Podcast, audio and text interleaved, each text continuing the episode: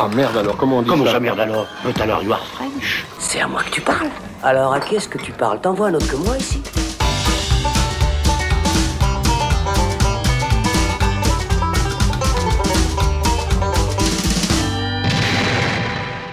Salut les cinéphiles, bonjour ou bonsoir à tous, c'est Alex, ravi de vous retrouver pour une nouvelle tournée générale sur les films de l'été. Même si on profite comme vous du soleil et des vacances, on tenait à rouvrir le saloon pour cette émission parce que ce mois de juillet a été riche en nouveautés ciné, qu'il s'agisse de gros blockbusters inévitables comme Suicide Squad ou Fast and Furious 9, ou de films très attendus comme Camelot ou le nouvel OSS 117, ou bien de sorties liées au Festival de Cannes comme la Palme d'Or Titane ou bien Benedetta et Annette. Bref, plein de films sur lesquels on a bien des choses à dire et qui nécessitent un débat en compagnie de mes fidèles amis. Thibaut Ducret, comment ça va? Mais salut Alex, euh, ça va bien. Ça va cet été Tu vois, je parlais de soleil, vacances, tout ça. Bon, le soleil, c'est pas Oui, vraiment t'étais ça. un petit peu ambitieux en parlant de soleil, mais euh, vacances peut-être, soleil, euh, ça, ça dépend. Ouais. Bon, t'es un petit filou parce que euh, t'es un petit filou. J'ai cinq- j'ai 55 C'est- c'est ans. vrai, c'est ça, je suis un petit filou. Parce que on, je, fais, je fais les crasses un on- petit peu. on ne connaît pas tes avis sur les films en préalable. Donc, oui, parce que euh, c'était le la nouveau surprise. concept sur lequel on s'était entendu. C'était Oui. qu'on on ne se disait pas nos avis une fois qu'on avait vu les films Voilà. avant d'enregistrer. Et seulement Thibaut a vous, respecté. vous n'avez absolument pas respecté l'idée. Moi, j'ai tenu parole. Ouais. Donc vous ne savez absolument pas ce que je pense des films dont on va parler tout à l'heure. Voilà, alors que Florian Pouplin a cramé toutes ses cartes. Salut Florian. Oui, c'est vrai. Je... Ouais. Oui, parce que je m'en bats sûrement. Euh, mais Ça moi, va, je, suis bien heureux d'être ici. Parce qu'on a vu beaucoup de, beaucoup de films. Ouais. Ça faisait plaisir un peu que les salles soient ouvertes, que des gens euh, Oui. aillent au cinéma. Moi, j'ai vu des salles presque pleines. Quand je suis sorti de salle, il y avait des gens dans les couloirs. J'étais là, mon Dieu, qu'est-ce qui se passe? Ce n'est plus une place déserte. Mhm. Et euh, beaucoup de films ca- canois que j'attendais aussi. Bien parce sûr. que, bien sûr, nous sommes ici euh, Oui. hein, entre sûr, gens de bonne mœurs, n'est-ce bien pas sûr. Euh, donc Mais, voilà, euh, j'ai oui. hâte de parler de tout ça, hein, Ouais, bien c'est entendu. ça. Et Et, puis je vais bien aussi. Tu si vas bien, malgré la, deuxième dose de vaccin quand même. Voilà, oui. Là, je suis juste. hein. C'est un battant ce mec. hein. Voilà, donc je vais peut-être être plus calme que d'habitude. Ouais. Et puis Ou nous, pas. on peut dire aussi qu'en Suisse, quand même, on n'a pas eu le pass sanitaire obligatoire pour euh, aller dans les salles de cinéma. Donc c'est vrai que, euh, en termes de chiffres, ça a peut-être épargné quelques exploitants. Bref, à noter qu'on vous parlera aussi en dernière partie d'émission du film d'horreur Old, nouvelle réalisation de M Night Shyamalan, et aussi de Comment je suis devenu super-héros de Douglas Attal, super production française qui a atterri ce mois-ci sur Netflix. Et puis, on terminera ensuite par des coups de cœur personnels avec America, le film, Bergman Island ou encore The Deep House. Et bien voilà, si vous êtes prêts, eh bien c'est parti. C'est systématiquement débile, mais c'est toujours inattendu. Alors avant de commencer, je vous rappelle quand même qu'il y a des time codes dans la description de ce podcast et que vous pouvez vous balader d'un film à l'autre en fonction de votre intérêt, donc euh, n'hésitez pas. Et avant qu'on commence, je me permets aussi tous de vous remercier de nous écouter chaque semaine sur Apple Podcasts, SoundCloud, Spotify, Deezer, YouTube et autres plateformes. Vous avez été notamment nombreux et nombreuses à plébisciter notre dernier long format flashback sur la saga Fast and Furious et on est ravis. Je vous invite à nous suivre aussi sur les réseaux sociaux, Instagram, Twitter, Facebook et à partager cet épisode, s'il vous plaît, à nous mettre des pouces, des étoiles, des likes et même des petites critiques si l'envie vous vient. Merci infiniment. D'ailleurs, le Saloon a, a fêté récemment le 2 août dernier. C'est trois ans Mais joyeux c'est anniversaire magnifique. Voilà. Joyeux anniversaire à nous. Voilà, mes amis. Euh, que dire donc de ce mois de juillet ultra chargé avec beaucoup de grosses sorties? Comme un, un été sans Covid, finalement. Oui, bah, c'est ça, bah, disons que tout, euh, tout ce qui attendait au portillon, les films qui ont été repoussés depuis euh, plus d'un an, euh, bah voilà, te- te- tout, tout est balancé maintenant. Donc effectivement, il y avait, il y avait un sacré programme à se mettre sous la dent. Ah, non. C'était pas non plus l'embouteillage annoncé. Je sais pas si. non. Ça va encore. Hein. Enfin, non, mais quand même, moi je suis Oui. plus allé au cinéma ces dernières semaines que, que sur toute l'année. Et est-ce que c'est euh, une mauvaise dernière. chose? Non, C'est bien. Alors voilà. pas. En plus, il n'y a que ça à faire avec le temps ah bah ça, euh, de oui, merde. effectivement, Ouais. ça, ça, ça nous arrange. Non, mais ça. par contre, c'est vrai que voilà, donc là, on fait une émission de rattrapage finalement de films du mois de juillet, et donc on en a sélectionné à peu près une, une dizaine. Donc je dis quand même sélectionné, c'est-à-dire que il là-dedans, a fallu faire un tri. Voilà, il a fallu faire un tri, donc tout ça pour dire qu'il y avait énormément de films.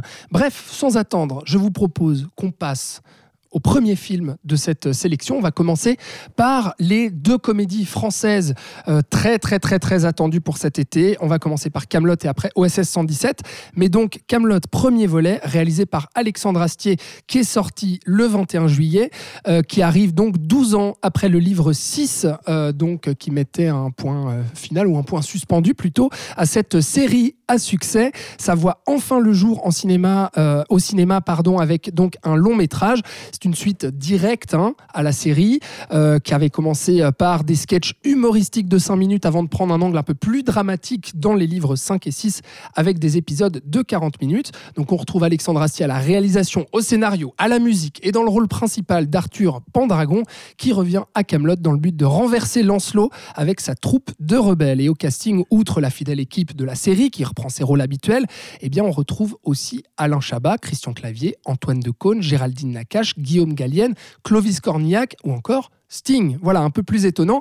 Pour, tout ça pour une grosse production euh, attendue qui a été décalée. Elle devait sortir en octobre dernier. La voici donc en juillet. Budget de 15 millions d'euros. Je le rappelle quand même. Qu'est-ce que ça vaut, Thibaut?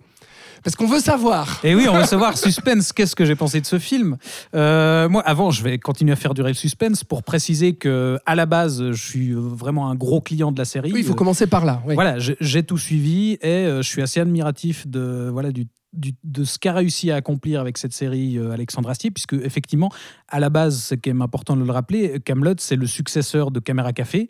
Donc ça a effectivement démarré, comme tu le dis, euh, comme une short-com, donc des, des petits épisodes de 5 minutes où c'était voilà, de, la comédie. Mais euh, dès, dès ses premières saisons qui, étaient des, qui avaient des, des épisodes assez courts, il a réussi, je trouve, à, à développer malgré tout une histoire, parce que c'était ça son objectif principal aussi, c'était de, de livrer sa version de la légende arthurienne. Et par coup de, de, de minutes, justement, il arrivait à poser euh, le contexte politique, euh, voilà, les, les enjeux, euh, les dynamiques entre les personnages. Et au fil des saisons, justement, il a réussi petit à petit à, à- à accroître justement le, le traitement du, du dramatique et, et voilà des enjeux vraiment un peu plus importants au niveau narratif. Qui fait qu'il a perdu certains fans Voilà, au passage il, il a- aussi. il a hein. perdu certains spectateurs en cours de route, puisqu'à partir de la saison 4, on avait des, des épisodes en deux parties qui, là, racontaient des choses un peu plus importantes. Et la césure, ça a été vraiment la saison 5, où là, on est passé au, long format, euh, où on avait des épisodes de, justement de 40 minutes, donc de- des formats standards de, de série pour les, deux, les deux dernières saisons, et avec aussi un, intérêt euh, plus prononcé pour le dramatique. Donc, c'était plus juste, euh, entre guillemets, une série humoristique, mais on, s'intéressait vraiment aux, enjeux, dilemmes des personnages, au drame. Et du coup, on alternait un peu plus entre le, rire et les larmes. Et moi, je, trouve que vraiment le passage au long format a été très bien géré au, au sein de la série, justement.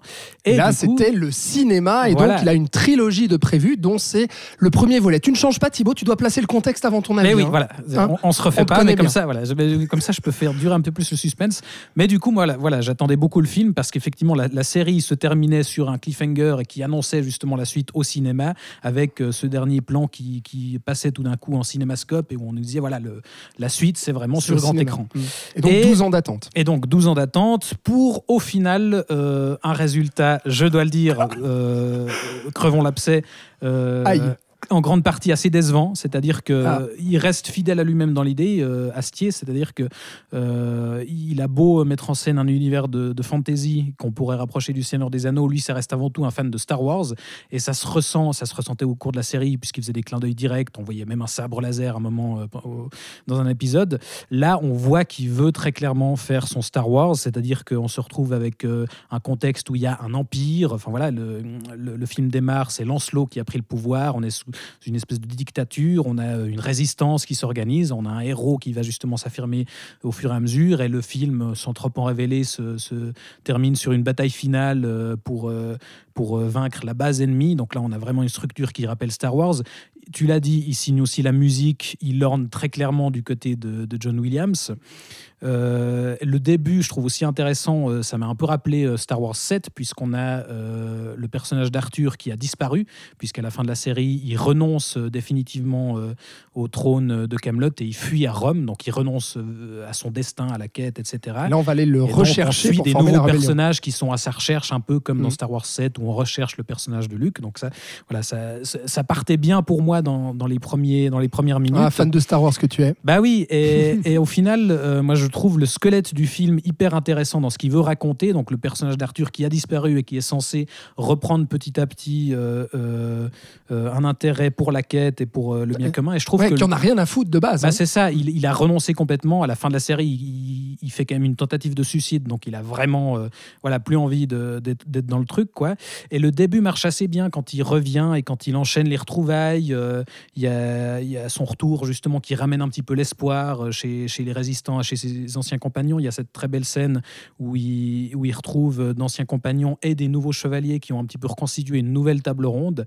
Et, et du coup, il y a, voilà, il y a, il y a, il y a des voilà le comment dire l'univers qui se reforme un petit peu de manière assez euh, émouvante je trouve mais malheureusement le, le- la suite évolue pas de façon euh, suffisamment cohérente pour moi et surtout le parcours de son personnage à lui euh, est pas euh, est pas cohérent et évolue pas de manière organique la manière dont il finalement retrouve un intérêt pour tout ça et, et- et le moment où il décide finalement Mm. de s'impliquer à nouveau Donc pour toi, il y a déjà un problème sur le contenu en fait? Bah oui, c'est-à-dire que, encore une fois, je trouve très intéressant ce qu'il essaye de raconter, cette espèce de relecture fantasy de, Star Wars, mais pour moi, il se perd dans, plein d'intrigues parallèles avec des nouveaux personnages qui servent franchement à rien, et le tout pour, euh, pour un résultat qui fait un espèce de retour en arrière et, et où on se dit, voilà, finalement, bah, tout ça pour ça, quoi.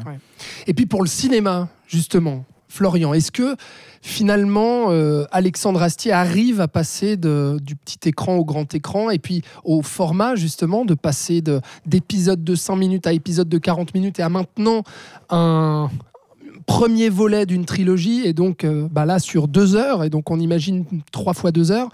Qu'est-ce que tu as pensé de ça? Est-ce que, parce que là, Thibaut pointe des problèmes au niveau du contenu, est-ce qu'il n'y a pas un gros problème surtout euh, au niveau de la forme?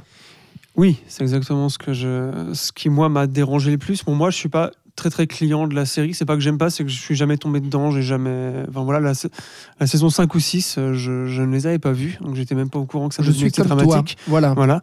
Euh, mais bon, vu qu'Astier disait que ça pouvait être un film visible par les gens qui avaient vu la série avant ou pas, j'y allais assez confiant. Mais c'est- ce qui est faux, ça. Enfin, je Euh, oui, que, autant le dire direct. Enfin, en ayant tout vu, je pense que ça n'a aucun intérêt de, de commencer par les films sans avoir rien vu de la série. Ça, c'était plutôt un truc de promo, de, Oui, de bah, c'est- producteur. C'est vraiment la suite directe ouais. de- de- des deux dernières saisons. Donc, euh, en débarquant là-dedans, je pense que c'est assez incompréhensible. ouais. Mais donc oui, du peu que j'avais vu de la série, des épisodes un peu par-ci par-là, moi ce que j'avais retenu, c'était vraiment le talent de dialoguiste de Astier, puisque l'humour fonctionnait toujours, euh, c'était très très rapide, très très tac-tac, un peu à l'américaine en fait. Et, euh, et là, c'est vrai que tout ça, en fait, est dilué dans ce film de deux heures. Euh, Il y a beaucoup de parties qui sont non dialoguées ou qui en ont très peu, enfin qui qui fonctionnent pas sur le sur cette espèce de ping-pong humoristique. Et, euh, et Astier, tout simplement, je pense, n'est pas, un, n'est pas, n'est pas encore un bon réalisateur de cinéma, n'a pas encore, je pense, le, l'expérience euh, pour réaliser un truc de deux heures. Ça se ressent énormément dans le rythme, surtout. Il y a des gros, il y a, enfin, il y a des, Des ellipses, euh, putain, c'est enfin, En voilà. veux-tu, en voilà, ouais. Voilà, oui. Et puis ça, euh, bah, no- notamment ce qui se passe à Rome, parce qu'il y a des flashbacks sur quand il était enfant pour expliquer un truc maintenant qui sont pas tant utiles au niveau de la cohérence dont tu parlais Thibaut. Moi, je trouvais que ça, il aurait pu les couper. Bah, on sent que c'est posé là pour construire le fil de sa trilogie. hein. Enfin, j'ai l'impression, Ouais. moi, je l'ai interprété comme ça. non, hein, mais j'ai pas l'impression qu'il construit grand-chose avec ça. Enfin, pour moi, il Pour le moment, déjà du coup. tout raconté ce Non, parce avait que sur, c'est une histoire en sur soi. Rome dans la saison 6. Là, ces flashbacks n'ont effectivement aucun intérêt.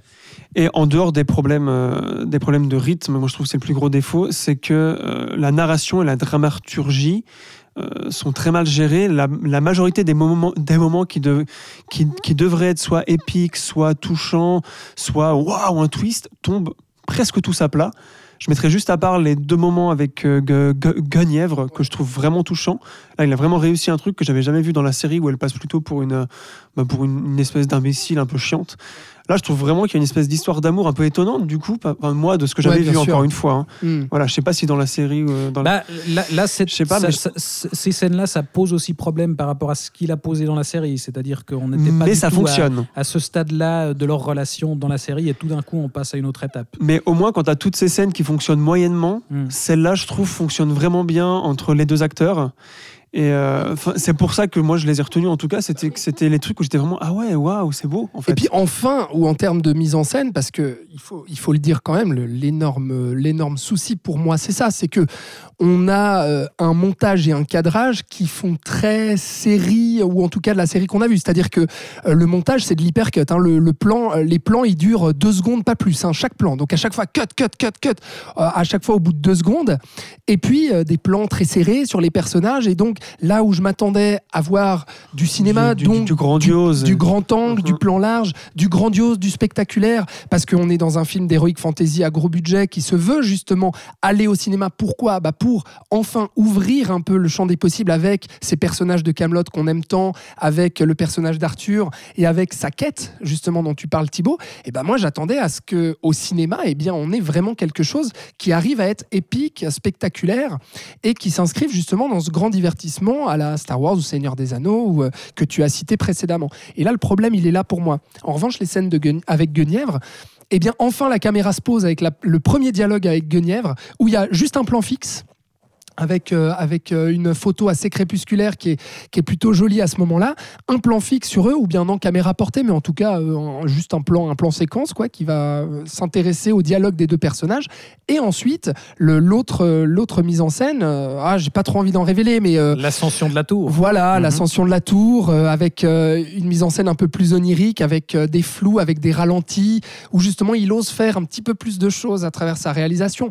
Mais globalement, ben, moi je, je- je te rejoins Florian, et puis du coup je pense que je te rejoins Thibaut aussi, n'ayant moi comme toi, Florian, pas vu la série avant. Enfin, j'aime, assez dans le sens où quand je zappe sur M6 ou W9 et que je tombe dessus, je, reste et puis je me marre un coup et puis je comprends qui sont les personnages et quelles sont leurs relations ensemble. Je comprends l'humour d'Astier, donc je connais ça. Par contre, je connais pas les livres 5 et 6 et puis euh, je connais pas le, tous les tenants et les aboutissants. Donc effectivement, j'étais un petit peu largué aussi euh, euh, par moment. Bah, c'est ça, parce que je pense qu'au final, il y a un peu deux manières de- de- d'appréhender la série. C'est effectivement, comme, comme tu le dis, comme le certains specta- spectateurs, de tomber à l'occasion sur un épisode ou autre. Et, et- à l'époque où c'était encore de la shortcom, ça marchait très bien. Mais effectivement, depuis euh, les deux dernières saisons, et encore plus avec ce film-là, euh, il y a une vraie continuité qui a été euh, mise en place. Et du coup, c'est plus compliqué. Mais c'est vrai que le, voilà, Astier, ça, c'est ça n'a jamais été un très grand metteur en scène.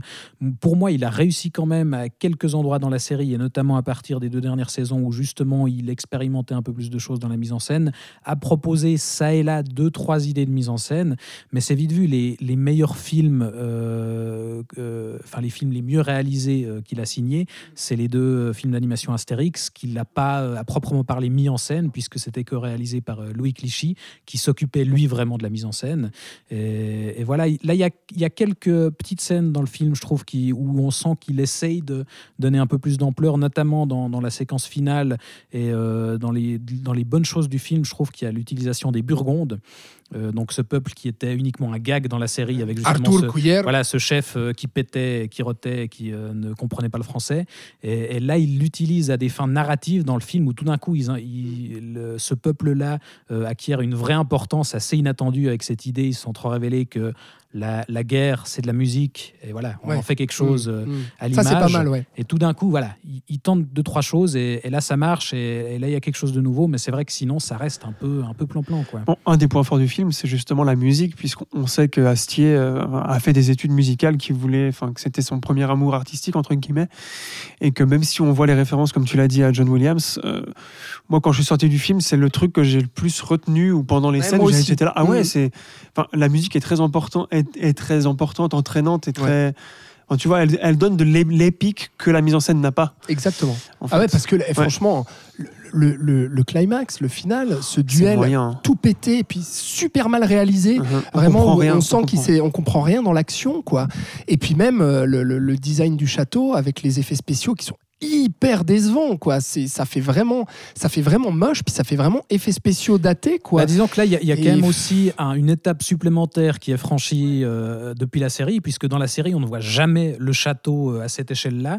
Euh, après, effectivement, évidemment que si on compare à Un Seigneur des Anneaux ou voilà, une, une production standard de fantasy, évidemment que ça tient pas la route. Mais voilà, il y a, y a quand même une progression depuis la série. Ouais, mais euh, c'est, très très décevant parce que aussi il le fait pas vivre ce château. Bah, c'est C'est-à-dire que je on voit ce, plan large où on voit le château fait en VFX et puis qui pas beau, et ensuite on voit que des scènes à l'intérieur du château en chant contre chant, des dialogues des personnages avec clavier qui fait ouais mais c'est pas possible, c'est pas vrai.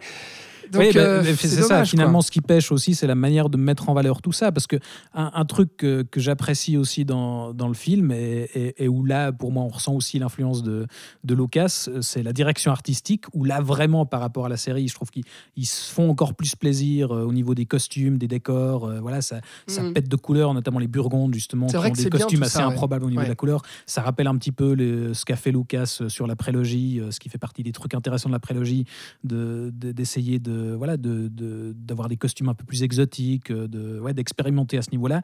Mais effectivement, peut-être qu'il met pas toujours bien en valeur euh, ces choses-là. Il y a aussi des, des soucis d'écriture. Par exemple, un, costume que je trouve intéressant, c'est celui de, de Lancelot. euh, où là on nous présente un personnage qui est littéralement qui a littéralement un, costume trop grand pour lui qui disparaît euh, dans son col euh, mais On ce voit qui- que les yeux. mais ouais. ce qui arrive finalement en totale contradiction avec ce qu'il a mis en place à la fin de la série, où finalement Lancelot, c'est un peu censé être le Dark Vador de ce film. Et, et finalement, comme il le présente, c'est pas du tout une menace crédible. Et, et c'est aussi pour ça que le, le climax tombe un peu à plat. Et il en fait rien de ce costume non. Il est même ridicule plutôt en fait. Ouais, c'est Ah ouais. ça. Mais le problème, euh, Flo, c'est sûrement l'accumulation de casquettes en fait d'Alexandre Astier. Il y a peut-être- J'ai l'impression, Est-ce qu'il est au montage aussi Euh, oui, je crois qu'il est au ouais, montage. On ne l'a pas ouais. dit, mais je crois qu'il est au montage. Mais ça, c'est pas forcément un problème parce que sur 12 ans, tu as le temps de gérer tout ça. Mais je pense que c'est plutôt le manque de recul sur ce qu'il était en train de faire. Qu'il n'avait pas des gens autour de lui, ou en tout cas euh, pas au poste qu'il fallait pour lui dire que bah non, là c'est trop lent, euh, là ça va pas. Enfin, euh, on- ouais, on sent, comme tu dis, cette mainmise de Astier qui veut tout faire tout seul et que ben, et que ben, il voit pas ce qui va pas puisqu'il est trop dedans, parce qu'il est dedans depuis 12 ans et que ça se sent, ça peut être aussi. Ouais. Donc, euh, Bah ouais, parce que acteur principal, franchement, pour Oui. moi, il fait tout à fait le taf. En Mhm. tant que compositeur de la musique, c'est superbe aussi. Dialoguiste, génial. Mais il lui manque à un moment donné un co-scénariste euh, Et un réalisateur. et un réalisateur pour justement euh, arriver à comment dire à, à- à satisfaire ses ambitions de, de cinéma en fait. Et il y a aussi ce souci qu'il a, qui, est joli dans l'idée, mais qui est d'inclure sa famille dans, la production. C'est-à-dire que, voilà, on l'a dit et redit, euh, dans, la troupe d'acteurs principaux, il y a ses parents, il y a son demi-frère, Simon Astier, etc. Et il y a, ce qui était déjà le cas un peu dans la série, mais là, dans le film, il y a ses enfants qui sont là. C'est-à-dire que, par exemple, les deux filles de Caradoc, c'est ses deux filles à lui, qui étaient déjà là dans la série, mais qui, là, ont un rôle beaucoup plus important dans le film et qui n'a absolument aucun intérêt. Enfin, il y a toute une intrigue avec euh, un prétendant d'une des deux filles qui, qui, qui perd du temps, mais pour rien du tout. Et, Ah et justement, tous les flashbacks à Rome, le- l'acteur qui le joue, lui, jeune, c'est son fils.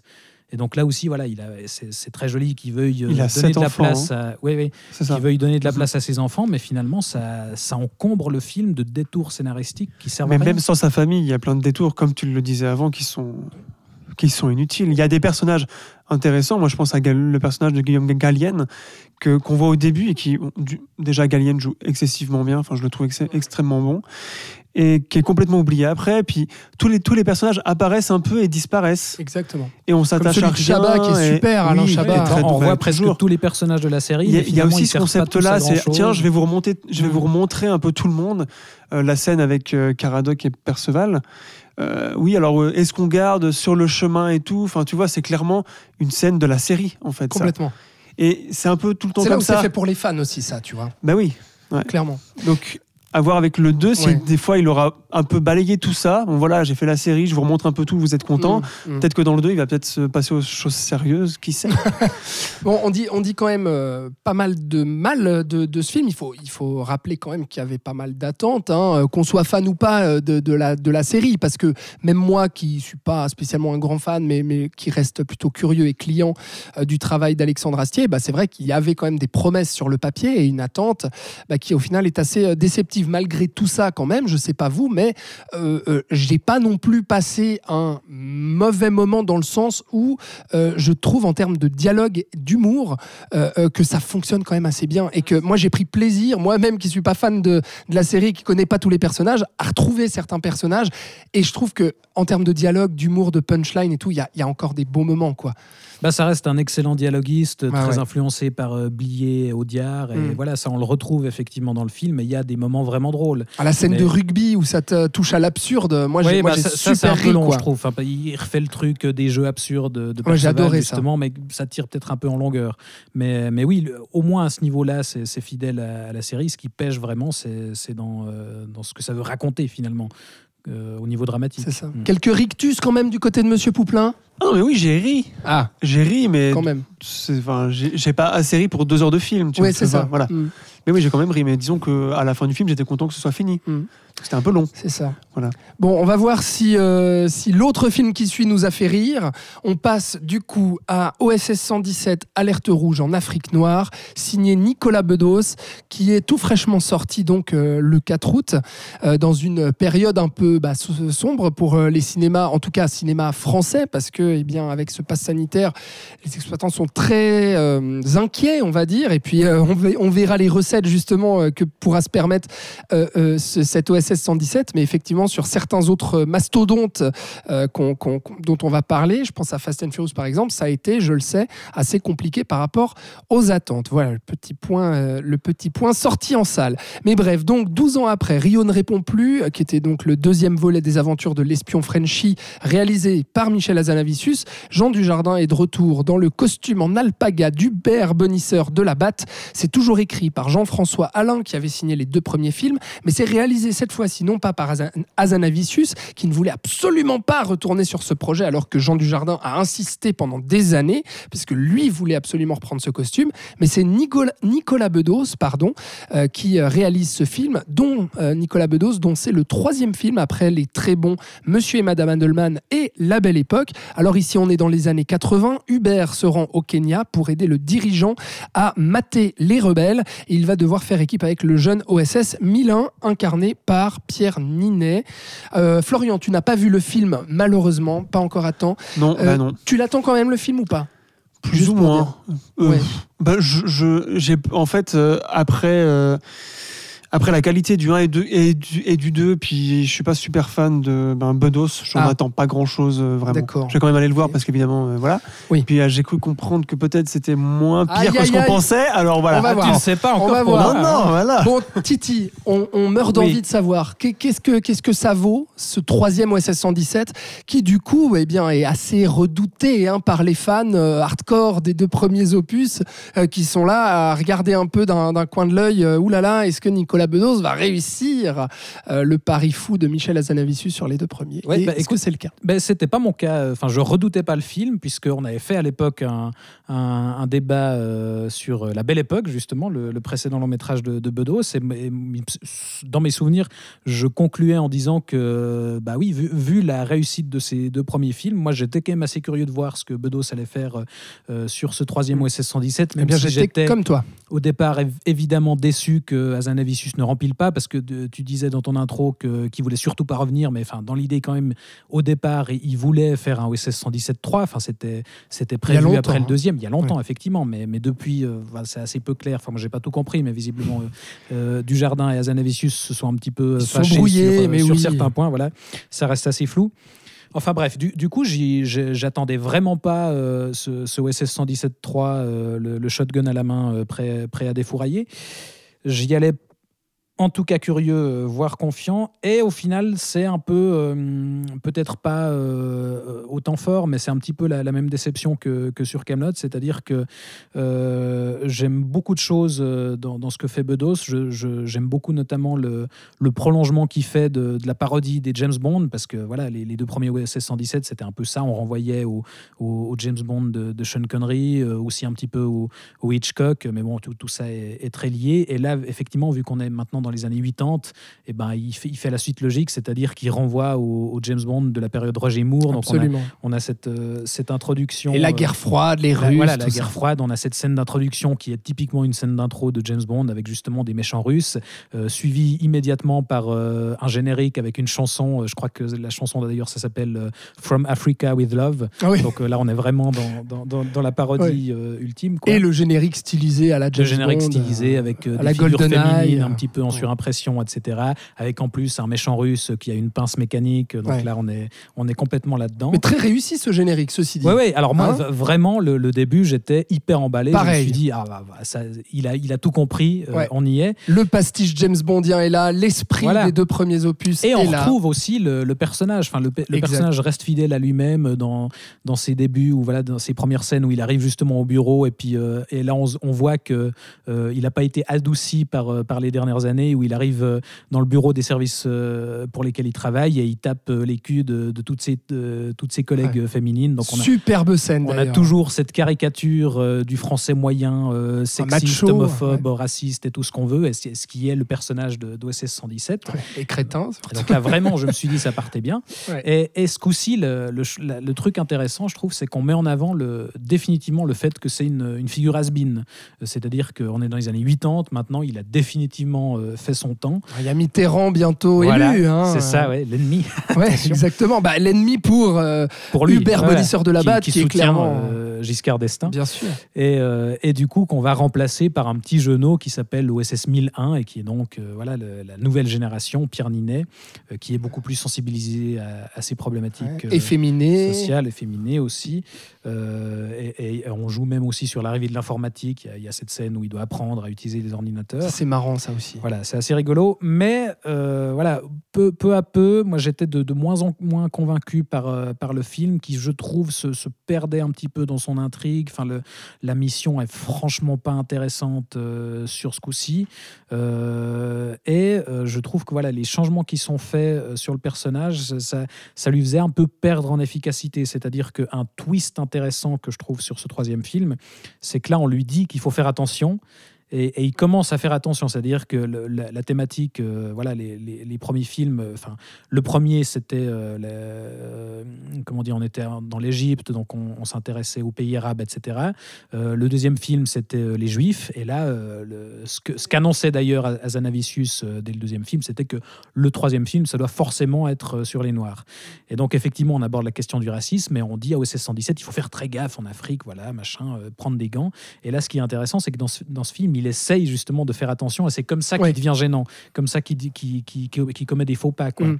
Alors là-dessus, justement, parce que c'est quelque chose qui a été énormément euh, reproché euh, au film, euh, c'est-à-dire cet humour, en fait, qui, enfin, je dis, a été reproché, enfin, la presse, hein, notamment, et puis maintenant que le film est sorti, euh, pas mal de spectateurs aussi, j'ai entendu euh, autour de moi pas mal de gens dire ça, c'est-à-dire, cette fois-ci, euh, OSS 117 se justifie, en fait, de ses actes. Alors qu'avant, on avait bah, la blague la blague sexiste, et puis, euh, bah, lui, ça lui posait aucun problème, etc. Et maintenant, il prend des pincettes comme s'il devait se justifier, comme si finalement Jean-François Alain, Jean Dujardin et Nicolas Bedos devaient se justifier.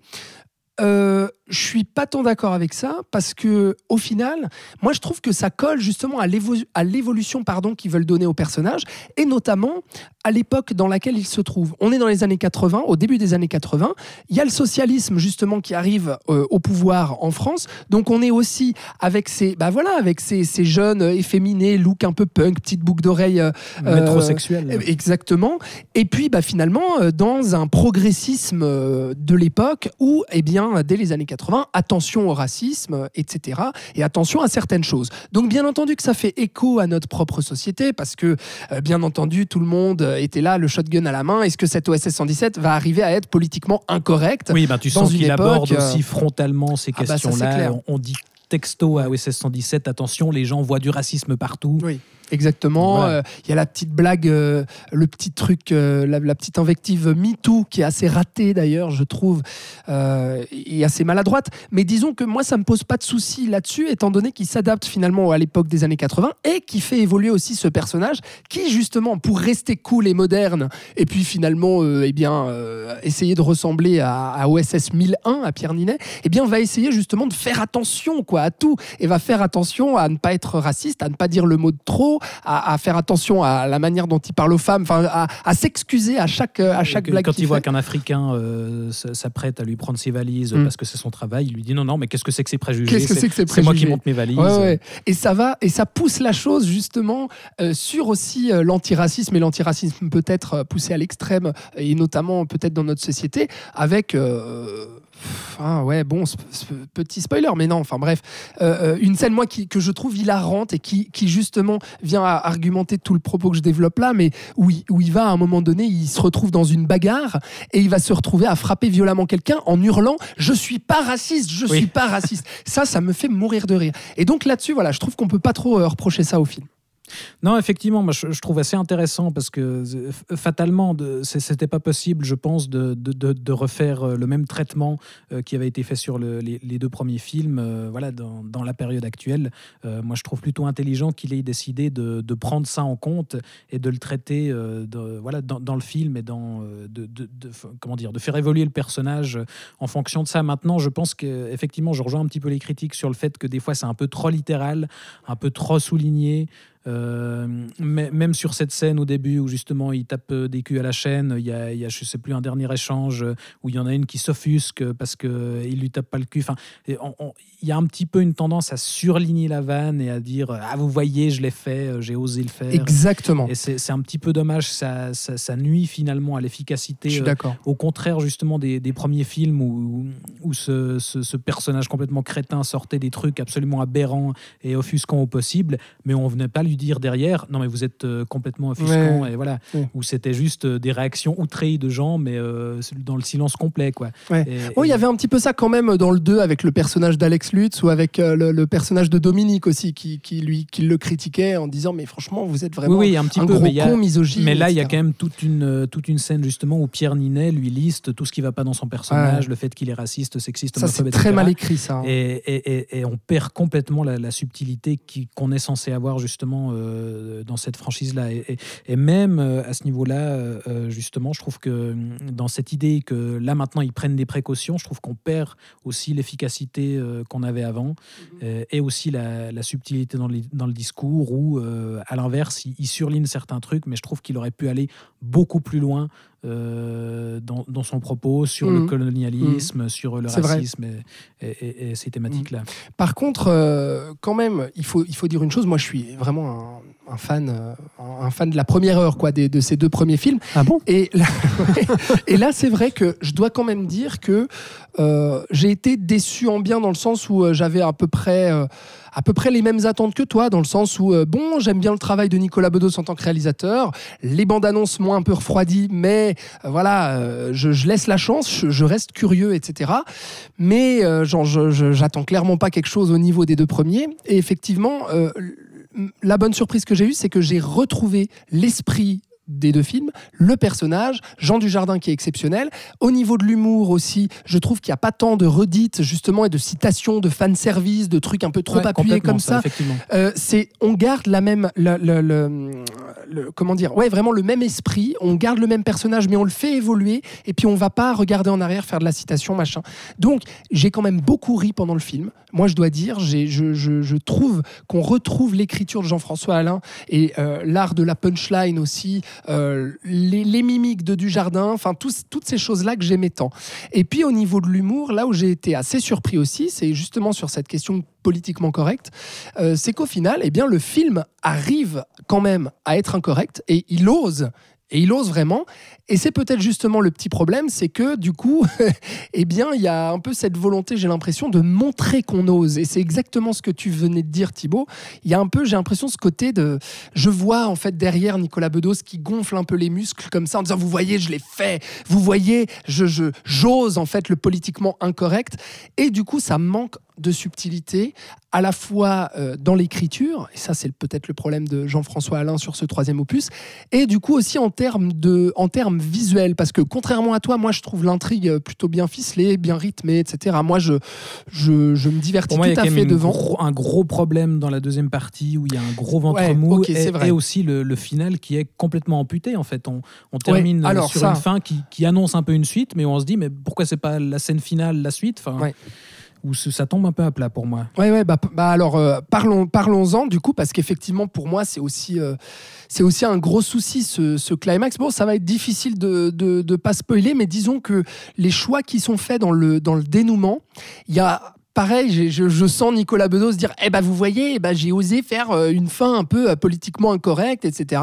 Parce que eh bien, notre espion, finalement, eh bien, il change pas. C'est un vieux réac, beauf, machiste. Donc là aussi, peut-être une volonté aussi de justifier quelque chose là-dedans. Et en fait, c'est pas tant raccord avec. euh, Là où les deux premiers opus essayaient justement de faire évoluer ce Candide un peu béat, un peu benet, un peu enfantin, euh, qui justement se fait prendre euh, au jeu de son intrigue et puis arrive finalement à se ranger quelque part à la fin, à faire une petite pirouette pour se ranger du côté du bien. Et là, je trouve qu'il il le fait pas et c'est un petit peu, un petit peu dommage, quoi. Ouais, et surtout, il termine en annonçant, euh, moi, ce que je pensais être un troisième acte, mais qui en fait sera visiblement un film suivant, ou en tout cas, euh, on annonce un, voilà, un, Ouais. un peu un climax, et puis en fait, non, générique, et puis c'est fini. Voilà. Ouais, exact. Et euh, une dernière chose, et après on passe à la suite, mais pour moi, l'autre gros problème de ce film, qui quand même, voilà, je, je tiens, je tiens quand même à le rappeler, qui, qui pour moi reste une, une, une- une bonne petite comédie qui, qui m'a fait sourire, voire rire. Oui, puis comme tu aux disais, éclats ça, par moment. ça reste fidèle à la franchise. Exact. important. Donc ça, c'est une, ça, c'est une bonne chose, effectivement. Moi, je- j'ai vraiment pas passé un mauvais moment devant, loin de là. Euh, euh, par contre, ce que je regrette, euh, si on doit parler de Nicolas Bedos, réalisateur, euh, malgré euh, la photo qui est vraiment belle et puis la reconstitution justement euh, euh, du pastiche euh, que, que- que faisait Michel Hazanavicius, à savoir, bah là, voilà, on va coller à l'époque des 80s, à, au- à cet esprit James Bondien, etc. On va tourner sur fond vert les moments où Dujardin et Pierre Ninet vont courir dans la savane. Enfin, il y a tous ces moments-là, mais globalement, ça manque d'humour visuel, en fait. C'est-à-dire que le film se repose énormément sur les dialogues, les dialogues, les punchlines, le personnage de Jean Dujardin, et du coup, ça, crée beaucoup de déséquilibre avec les autres personnages, parce que la relation avec Pierre Ninet, elle n'est pas du tout assez poussée, assez exploitée. Le personnage de Fatou Ndiaye, je, crois, je ne sais pas si je prononce bien, l'actrice euh, euh, euh, africaine, eh bien, qui est vraiment, voilà, qui est excellente aussi, mais son personnage est très avorté au final. Ça manque. Comment dire de, bah, de, de l'humour de, de situation, de l'humour visuel qu'on pouvait avoir dans les deux premiers. Je pense notamment à la scène avec les poules dans le premier, ou bien la scène de la course en déambulateur du deuxième. Enfin voilà, d'humour purement un peu slapstick, un peu visuel comme ça. Je sais pas si toi aussi c'est quelque chose qui Oui, oui, je suis, souci. je suis assez d'accord. Ça, ça reste du. On sent que ça, ça reste très ancré sur l'écriture au niveau de l'humour et, de- et de ce qu'il veut raconter sur justement ces thématiques-là. Mais sinon, même, même au-delà du, du pastiche justement des, des bondes de, de la période Moore, moi je trouve un, un petit peu décevant. C'est-à-dire qu'il y a quelques tics qui reprend un petit peu, genre des, des zooms euh, sur des, des traîtres qui sont cachés dans la foule ou des choses comme ça. Mais sinon, il n'y a, a pas cette patine qui était caractéristique des, des deux premiers films d'Azanavicius où il reproduisait vraiment euh, le, voilà, le visuel des films des années 60 avec euh, les incrustations dégueu quand il conduisait les voitures ou des, des- choses comme ça. Là, ça, ça manque un petit peu, effectivement, ce genre de choses. Effectivement. Bon voilà, donc globalement, globalement pas dingue cette OSS 117, mais euh, je pense que tu seras, voilà, tu seras d'accord avec moi Thibaut euh, pour dire euh, qu'on passe quand même un bon moment devant. Florian, ça y est, ça va être à toi. Qu'est-ce que je m'ennuyais, dis Voilà, donc, tu, à vous tu te faisais écouter. chier, hein, surtout Ouais, hein. que Bah, je sais pas te- si je vais aller le voir finalement. tu t'essayais de te boucher les, o- de, de te Ouais. boucher les oreilles. Mais je pour, euh, regardais le chat là, il était bien chou. voilà. Il faisait des petits le, clins le- d'œil. le petit chat de Thibaut. Bien, tu vas pouvoir parler, Florian, Ah. parce qu'on va parler C'est de la merde. The Ah non, Suicide. Squad, signé James Gunn, sorti le 28 juillet, le blockbuster super-héroïque de l'été, puisque nous ne parlerons pas de euh, cet immondice qui est Black Widow, euh, la- la- le dernier Marvel euh, en date, Ni de Jungle Ni de Jungle Cruise, le dernier Disney, voilà, mais nous parlerons de Suicide Squad. Alors ça paraît bizarre comme ça euh, qu'on en parle, parce qu'on n'en attendait absolument rien. Euh, la bande-annonce, moi en tout cas, je parle en mon nom, hein, mais me faisait absolument pas envie. Et puis surtout que ce film-là arrive après Suicide Squad, premier du nom, sorti en 2016. Euh, la, la- la grosse croûte de David Ayer, gros four critique, mais gros succès au box-office quand même, il faut le rappeler, ce qui a permis justement à Warner Bros de lancer cette, euh, cette suite euh, qui n'est pas vraiment une suite, qui n'est pas vraiment une suite euh, euh, directe. Mais bref, donc Warner a, a décidé de changer son fusil d'épaule après le Suicide Squad. Je me perds dans mes notes, c'est fou hein, quand même. Et de Et, et d'engager James Gunn, Oui, qui, qui voilà. venait d'être viré de chez Marvel. Exactement, de ne plus copier Marvel justement, puisque c'est ce qu'il faisait avant. Et là, on voit une nouvelle direction dans l'écurie DC Comics avec Joker et puis avec le prochain Batman notamment. Donc une volonté de faire des films un peu plus indépendants et de moins copier sur le concurrent. Et donc appeler James Gunn, voilà, pour un film rated R, n'est-ce pas, en lui donnant carte blanche. C'est en tout cas ce qu'a dit euh, le cinéaste qui avait signé les deux volets des Gardiens de la Galaxie euh, chez Marvel, donc qui avait été viré par Marvel suite à des, euh, à des anciens tweets, et puis qui a finalement été repêché après que les fans aient crié, du coup, sur Twitter. Et puis là, il lâche les chevaux. James Gunn, film trash, sanglant, qui pousse les potards à fond dans la potacherie et l'excès de violence et d'impertinence. Je l'ai dit, c'est une suite indirecte à, indirecte pardon, à Suicide Squad, car euh, il peut être vu absolument euh, sans l'autre. Euh, on a de nouveaux personnages, mais le même principe, ça veut dire des super vilains de DC Comics formés dans une team qui va en mission suicide pour aider le gouvernement qui les fait chanter. On retrouve au casting Idris Elba, John Cena ou Margot Robbie en Harley Quinn, et puis plein d'autres super vilains aux super pouvoirs. Ça vaut quoi, Florian? Alors oui, moi je m'attendais à rien, puis j'avoue que je suis allé voir le film parce qu'on devait en parler, hein, parce que moi les films de super-héros, ça fait, ça fait 10, Oh, mais tu 15 ans que je adores, trouve que c'est de la adores. merde.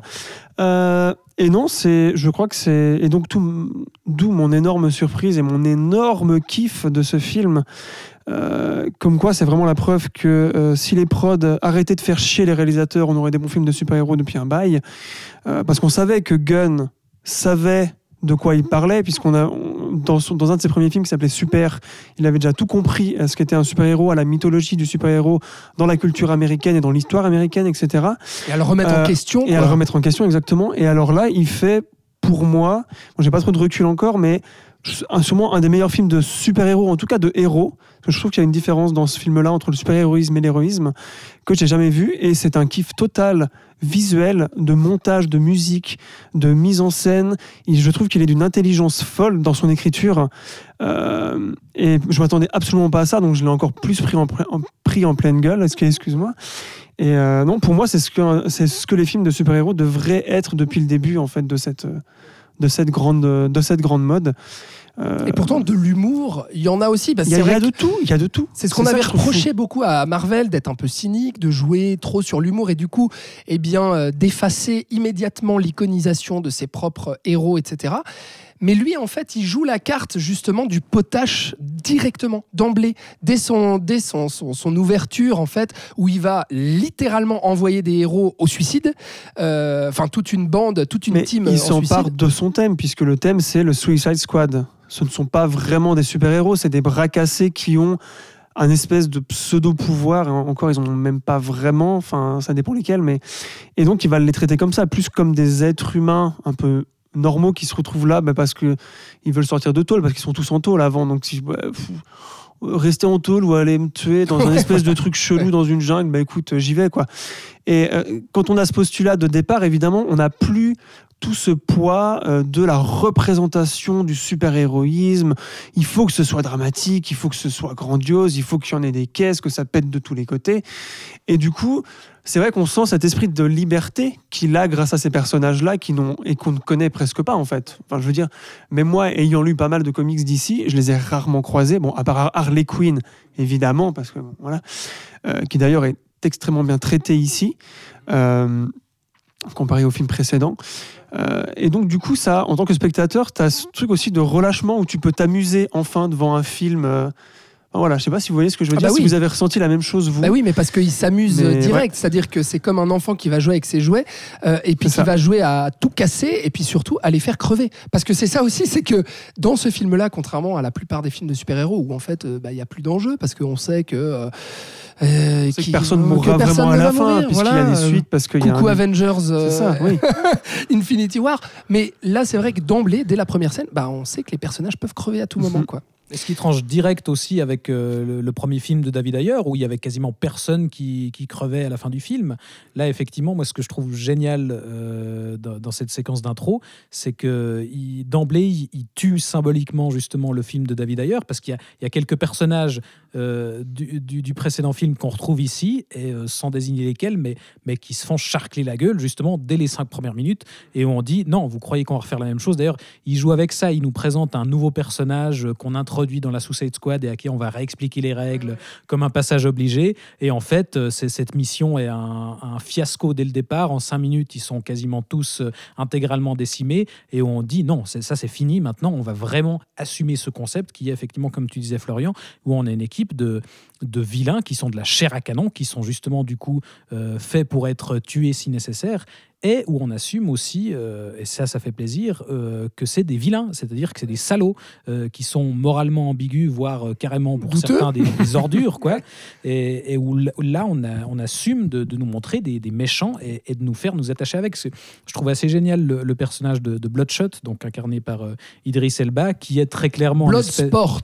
Bloodsport, crois. pardon. Ouais. Bloodshot, c'est euh, Vin Diesel, autant pour moi. Will Smith.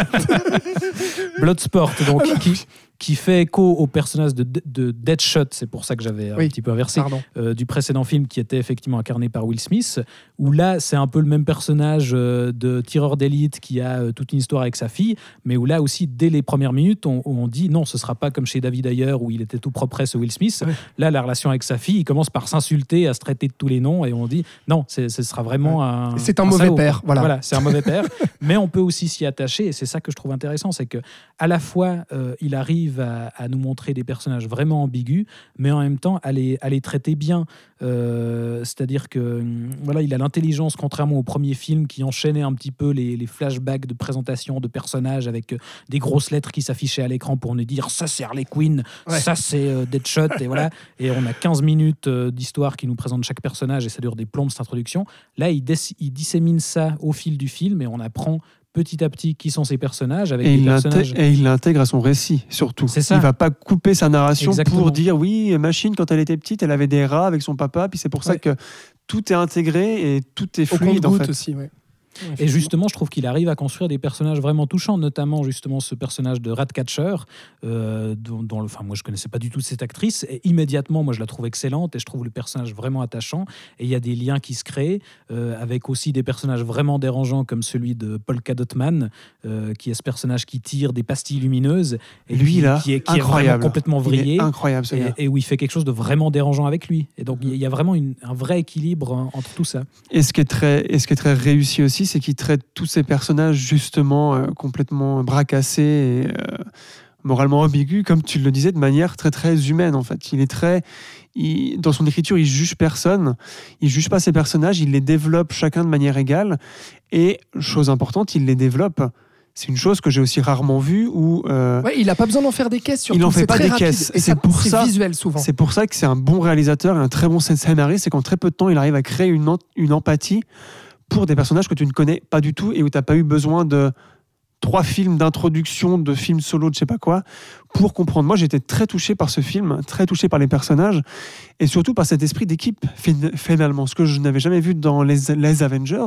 Là, ils sont tous très soudés, ils n'ont plus rien à perdre aussi. C'est encore une fois le concept de ce, de ce Suicide Squad, c'est-à-dire que ils vont toucher le fond, entre guillemets, et ils vont se ressouder.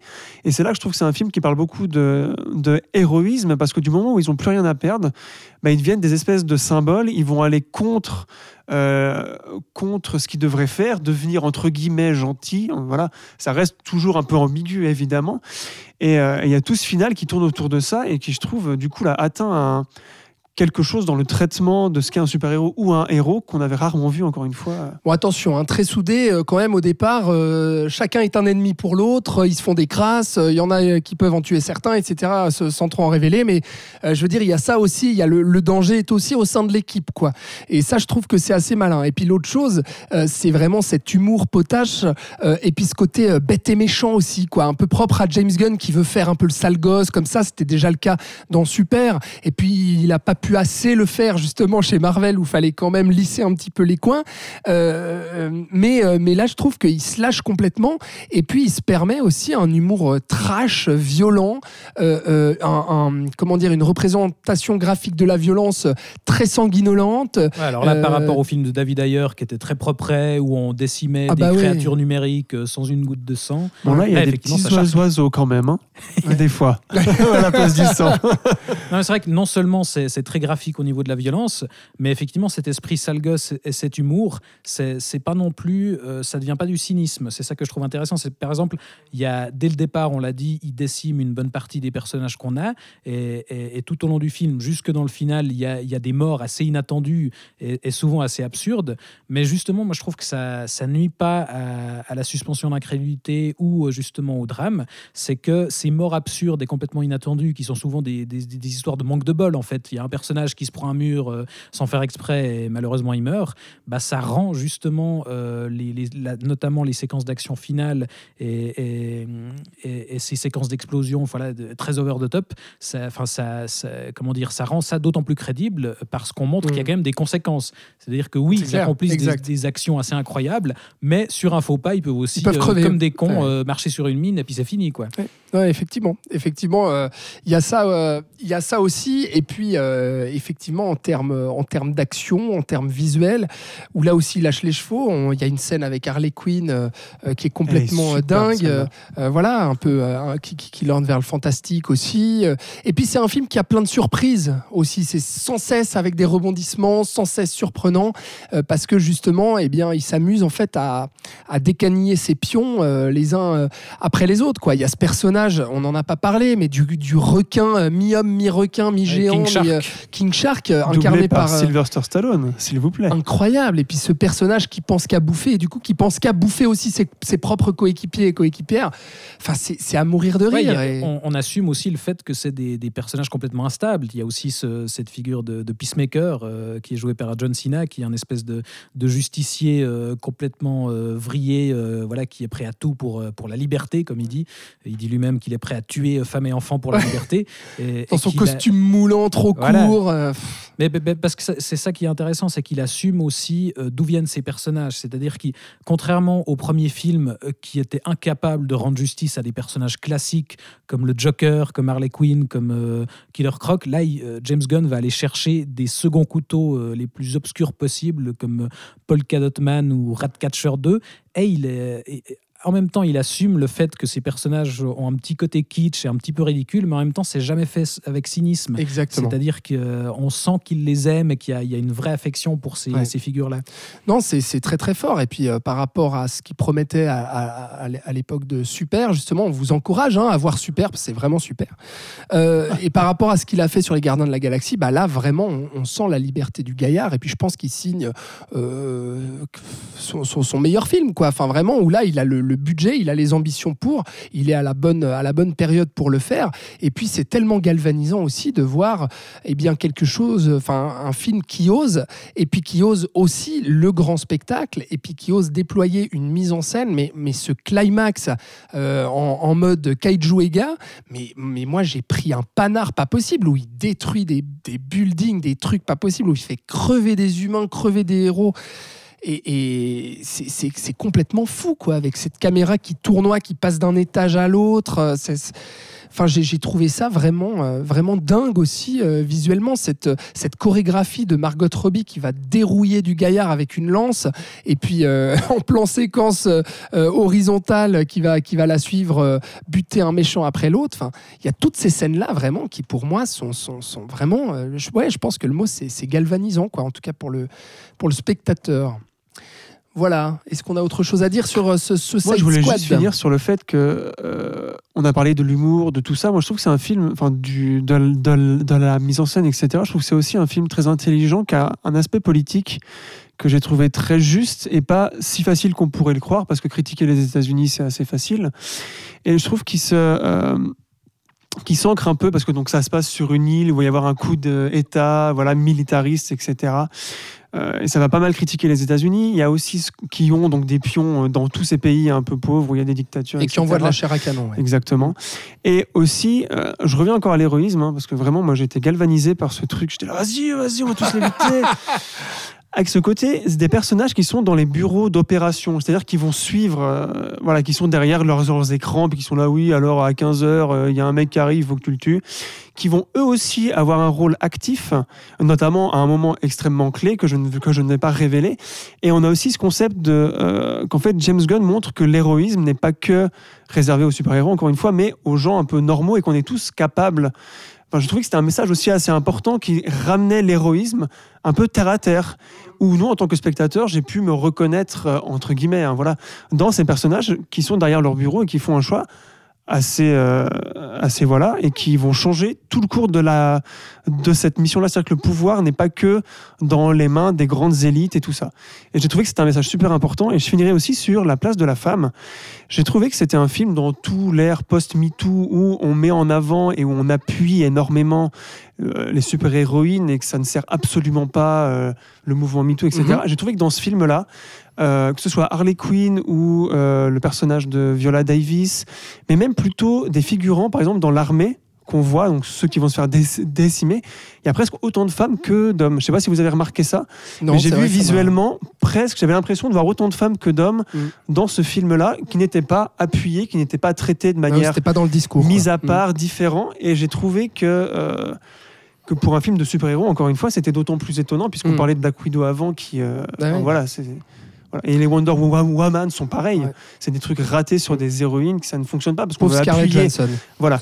Et j'ai trouvé que c'était un film aussi très intelligent sur cette thématique-là. Mm. Effectivement, et puis bah, c'est vrai, Mar- Margot Robbie a enfin le film, parce qu'après Suicide Squad et après le- le- l'affreux euh, Harley Quinn qui était sorti il y a, il y a Birds quelques of Prey. temps, ouais, euh, Birds of Prey, merci, euh, qui était infâme aussi, et bien là, enfin, elle trouve un film qui, qui euh, comment dire, bah, qui, qui permet à son personnage de, de réellement exister euh, de- et de le traiter dans la manière dont, elle, dont il devrait être traité. Donc euh, ruez-vous vraiment euh, su- sur, su- sur pardon, ce, Suicide Squad, voilà, signé euh, James Gunn, qui est vraiment, je pense, la grosse, euh, très bonne surprise, Ouais. excellente surprise de l'été. quoi. Et Voilà. du coup, on est très curieux de, de voir la série qui- qu'il est en train de développer sur le personnage de Peacemaker, justement, Ouais. qu'il a écrit directement euh, à la suite du film. Et donc, si c'est dans la même veine, ouais. C'est ça, avec, euh, avec John Cena. Et puis on verra, parce que du coup, ce, ce concept de Suicide Squad, on l'a compris, est déclinable finalement euh, à l'infini. Si en tout cas on s'en empare euh, comme James Gunn, à savoir, bah, on peut buter les anciens et puis en mettre des nouveaux. ouais. on change d'équipe tout le temps, etc. Eh bien, on peut l'utiliser. On va parler d'un autre gros blockbuster. Du coup, est-ce qu'il offre le même spectacle que ce euh, Suicide Squad? C'est ce qu'on va voir avec euh, Fast and Furious 9, puisqu'on ne pouvait pas ne pas parler de Fast and Furious 9. On a, on a euh, bien entendu réalisé durant cet été un flashback sur toute la saga Fast and Furious qu'on vous encourage à aller écouter. Donc voici ce neuvième opus signé Justin Lin, sorti le 14 juillet. Donc cette fois-ci, on apprend que Dominique Toretto a un frère caché en la personne de John Cena. Ça y est, lui Encore aussi, lui, encore lui. Euh, qu'il est complice de la hackeuse Cypher. Donc euh, euh, Charlize merci Theron Charlize Theron. avec des dreads. Voilà, et que la bande de Dom va à nouveau devoir Michel sauver Rodriguez. le monde. Et Michel Rodriguez aussi. Et là, le retour donc du casting, d'origine, de tout le monde, la famille, la big family est là, et le retour de Justin Lin derrière la caméra, euh, réalisateur un peu pilier de la franchise, puisqu'il est celui euh, qui en a réalisé le plus, et notamment les plus marquants. Exit The Rock, donc dans ce... Bah oui, le plus marquant quand Oh même. non. Oui, oui, Oui, oui. C'est pas toi qui préfères le cinquième Oui, oui, Ah bah alors, mais le le 4 quatre. aussi. Ah oui, bon, oui, c'est vrai. Bon, Exit euh, The Rock dans ce film-là, qui a déclaré d'ailleurs que les suites se feraient sans lui. Voilà, petite larme euh, pour Dwayne Johnson qui ne sera pas, qui ne sera plus dans la franchise Fast and Furious, et c'est bien dommage. Mais qu'est-ce que ça vaut ce Fast and Furious 9 Qui veut commencer? Florian. Allez.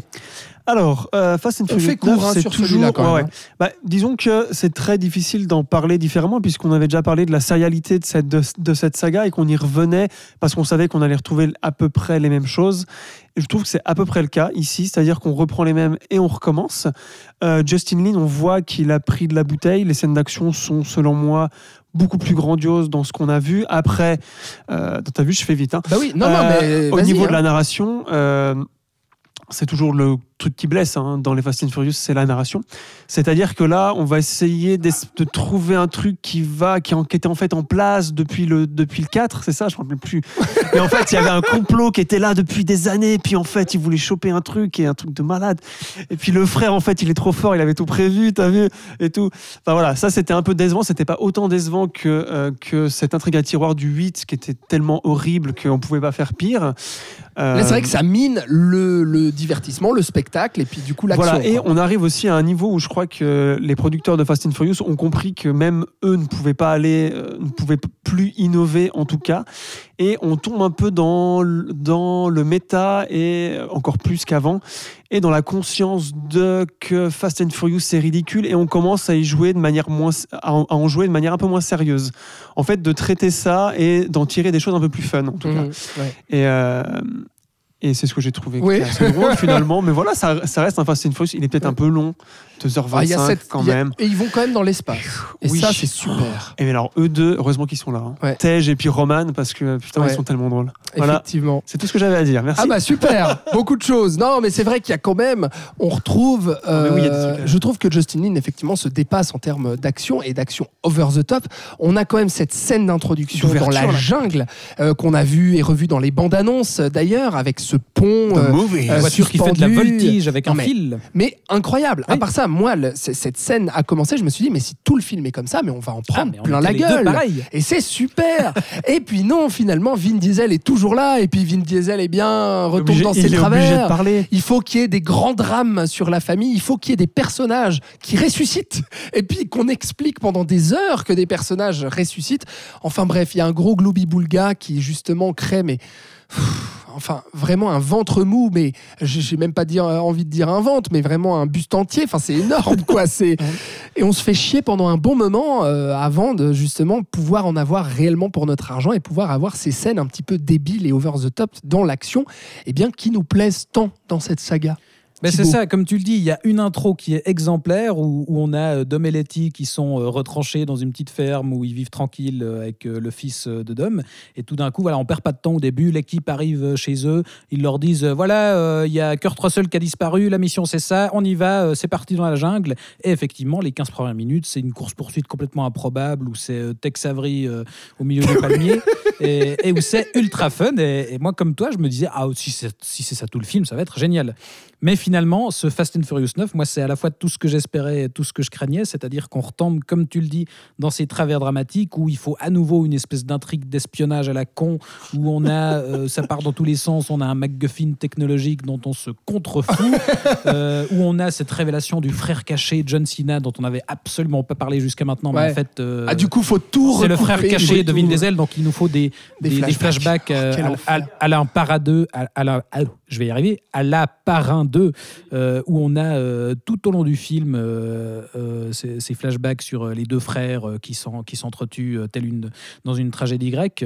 Euh, et, et là, on insère ça au chauche-pied, de la, de la même manière qu'on fait revenir le personnage de Han, effectivement, euh, de, de façon complètement absurde. Quel temps Li- perdu, ça. Qui sert littéralement avec rien. un tour de magie euh, et, et où on perd des, des caisses et en plus il sert à rien après pourquoi la ramener vu ce qu'il fait Ouais. euh, dans la suite du film? Je ne sais pas il était tout aussi bien mort on, on ramène ce pauvre Lucas Black. Lucas Black qui, qui n'a pas appris euh, à jouer en, en 15 ans Il a visiblement perdu son accent insupportable. il a ça. perdu son accent c'est déjà ça mais Donc, je replace quand même Lucas Black, Tokyo Drift. Voilà, C'était l'acteur principal héros, de Tokyo Drift. euh, Voilà. Et il y a même, il y a même Bow Wow qui revient, non? Ah ouais? Qui ça? Ouais, ouais. C'est Bow qui, Wow, Bow Wow? le petit, euh, le petit jeune noir qui Ah était oui, rappeur. oui, oui, bien Dans sûr. le On 3. ramène tout le Il revient aussi. Tout le monde C'est- est là. C'est les grandes retrouvailles.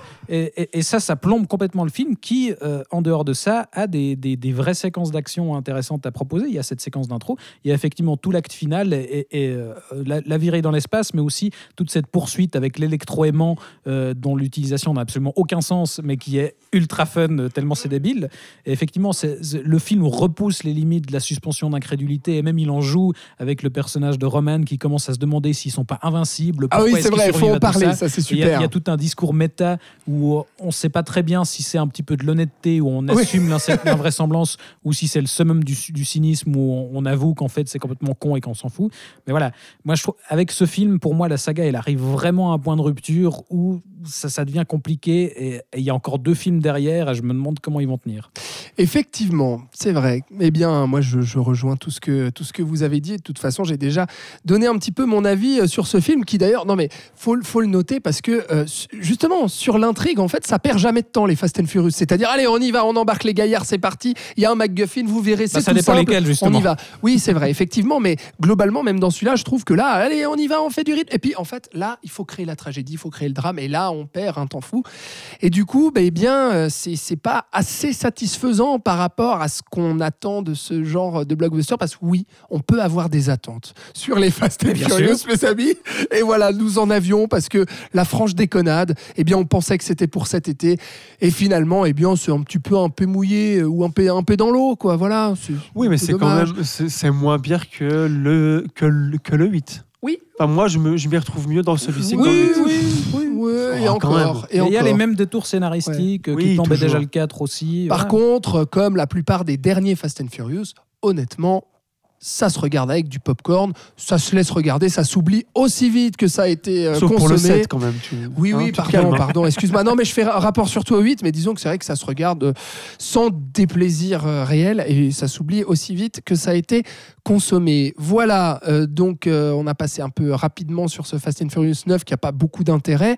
Par contre, attention, là on a refermé la page blockbuster. Passons à du sérieux maintenant. On passe à du sérieux. Au vrai grand cinéma. cinéma. Est-ce grand qu'il- cinéma. Est-ce qu'il va y avoir du débat un peu plus? Parce que je vous rappelle quand même, alors ça fait plus d'une heure qu'on cause déjà. hein, on a parlé que de trois films, les gars. Va, va falloir qu'on accélère pour pas faire chier euh, les gens. en reste Ah oui, encore quatre 36. films, C'est vrai. Il en reste 1000. Euh, mais on ouvre une page film d'auteur. Festival, Festival de Cannes. Cannes. Voilà. Et on va voir s'il y a un petit peu plus de débat sur ce film qui a fait tant couler d'encre et puis qui a Qui a libéré tant de vomi aussi. oui, qui a tellement divisé Créé tant de des deux côtés, tellement Ah, on de parle de Benedetta. tellement de passion des deux côtés. Non, mon cher Florian, nous parlons. D'abord, avant Benedetta, nous parlons de Titane de Julia Ducournau, sorti le 14 juillet. Alors après la sensation grave, film de genre français sur euh, une jeune cannibale, eh bien euh, cette réalisatrice Julia Ducournau est de retour avec son deuxième long métrage. Elle est cette fois-ci en compétition à Cannes après avoir été euh, après avoir présenté Grave à la semaine de la critique il y a cinq ans de cela. Et puis non seulement elle était en compétition, mais en plus elle a même remporté la Palme d'Or par euh, euh, le jury présidé par Spike Lee. C'était un coup de tonnerre quand même, puisque on le rappelle à cette cérémonie, Spike Lee a révélé euh, le- le- Spoiler. l'identité de cette Palme d'Or eh bien au tout début de la cérémonie, ce qui a eh bien brisé tout suspense sur eh bien le résélu. Mais par contre, ça a surpris effectivement beaucoup de monde, en tout cas euh, dans la presse internationale et dans la presse française. On ne s'attendait pas à avoir ce film-là et d'autant plus un film de genre euh, assez trash et sanglant et bizarre pour une palme d'or. On retrouve Vincent Lindon euh, et puis c'est les débuts de carrière de l'actrice Agathe Roussel, voilà, qui incarne tous les deux deux personnages marginaux. Qui veut nous pitcher le film, qui est impitchable Florian, il souffle, alors ce sera toi. Pitch-nous Titane. C'est dur, hein C'est une fille qui danse, qui fait l'amour avec une voiture, qui tombe enceinte et qui décide de brûler euh, des choses qui lui sont chères. Et de tuer Finalement des gens. pas. Et elle tue des gens aussi en parallèle, oui, c'est vrai que j'avais oublié ce Mm. passage. Et ensuite, elle finit dans une caserne de pompiers, puisqu'elle a- elle se fait passer pour quelqu'un. Non, ça, on va pas dire ça. Et là va se lier une, une espèce de relation un peu étrange entre deux personnes marginales, un peu psychologiquement, je pense, euh, euh, pas, très, pas très nettes, et qui, dans en fait, euh, leur travers psychologique, vont, se, vont trouver une espèce d'équilibre après moult, après moult, moult clash, on Oui. va dire comme ça. Et finalement, jusqu'à arriver à un climax un peu rédempteur et un peu. que même si tu n'es pas normal, ce n'est pas grave, tu as, tu Effectivement. as le droit d'être en vie et, et d'être aimé. Et le Titane vient donc de, De, la cette plaque de euh, titane qu'elle a, parce qu'au tout début du film, elle se fait. Oui, j'ai oublié ça aussi. C'est hein. pas grave. Elle, euh, elle a un accident de, vo- de voiture et donc elle se fait ouvrir le crâne dans cet accident. Et euh, Paul, si tu nous entends. Euh, et donc, parce qu'on parlait de Fast la and Furious avant. transition. On parlait de Fast and Furious Et avant. quelle est cette obsession avec l'accident de Paul Walker? Quel enfer mais à Donc, part voilà. ça, c'est plutôt, c'est plutôt bien pitché. Et puis c'est pour ça qu'elle aime bien les machines. Voilà.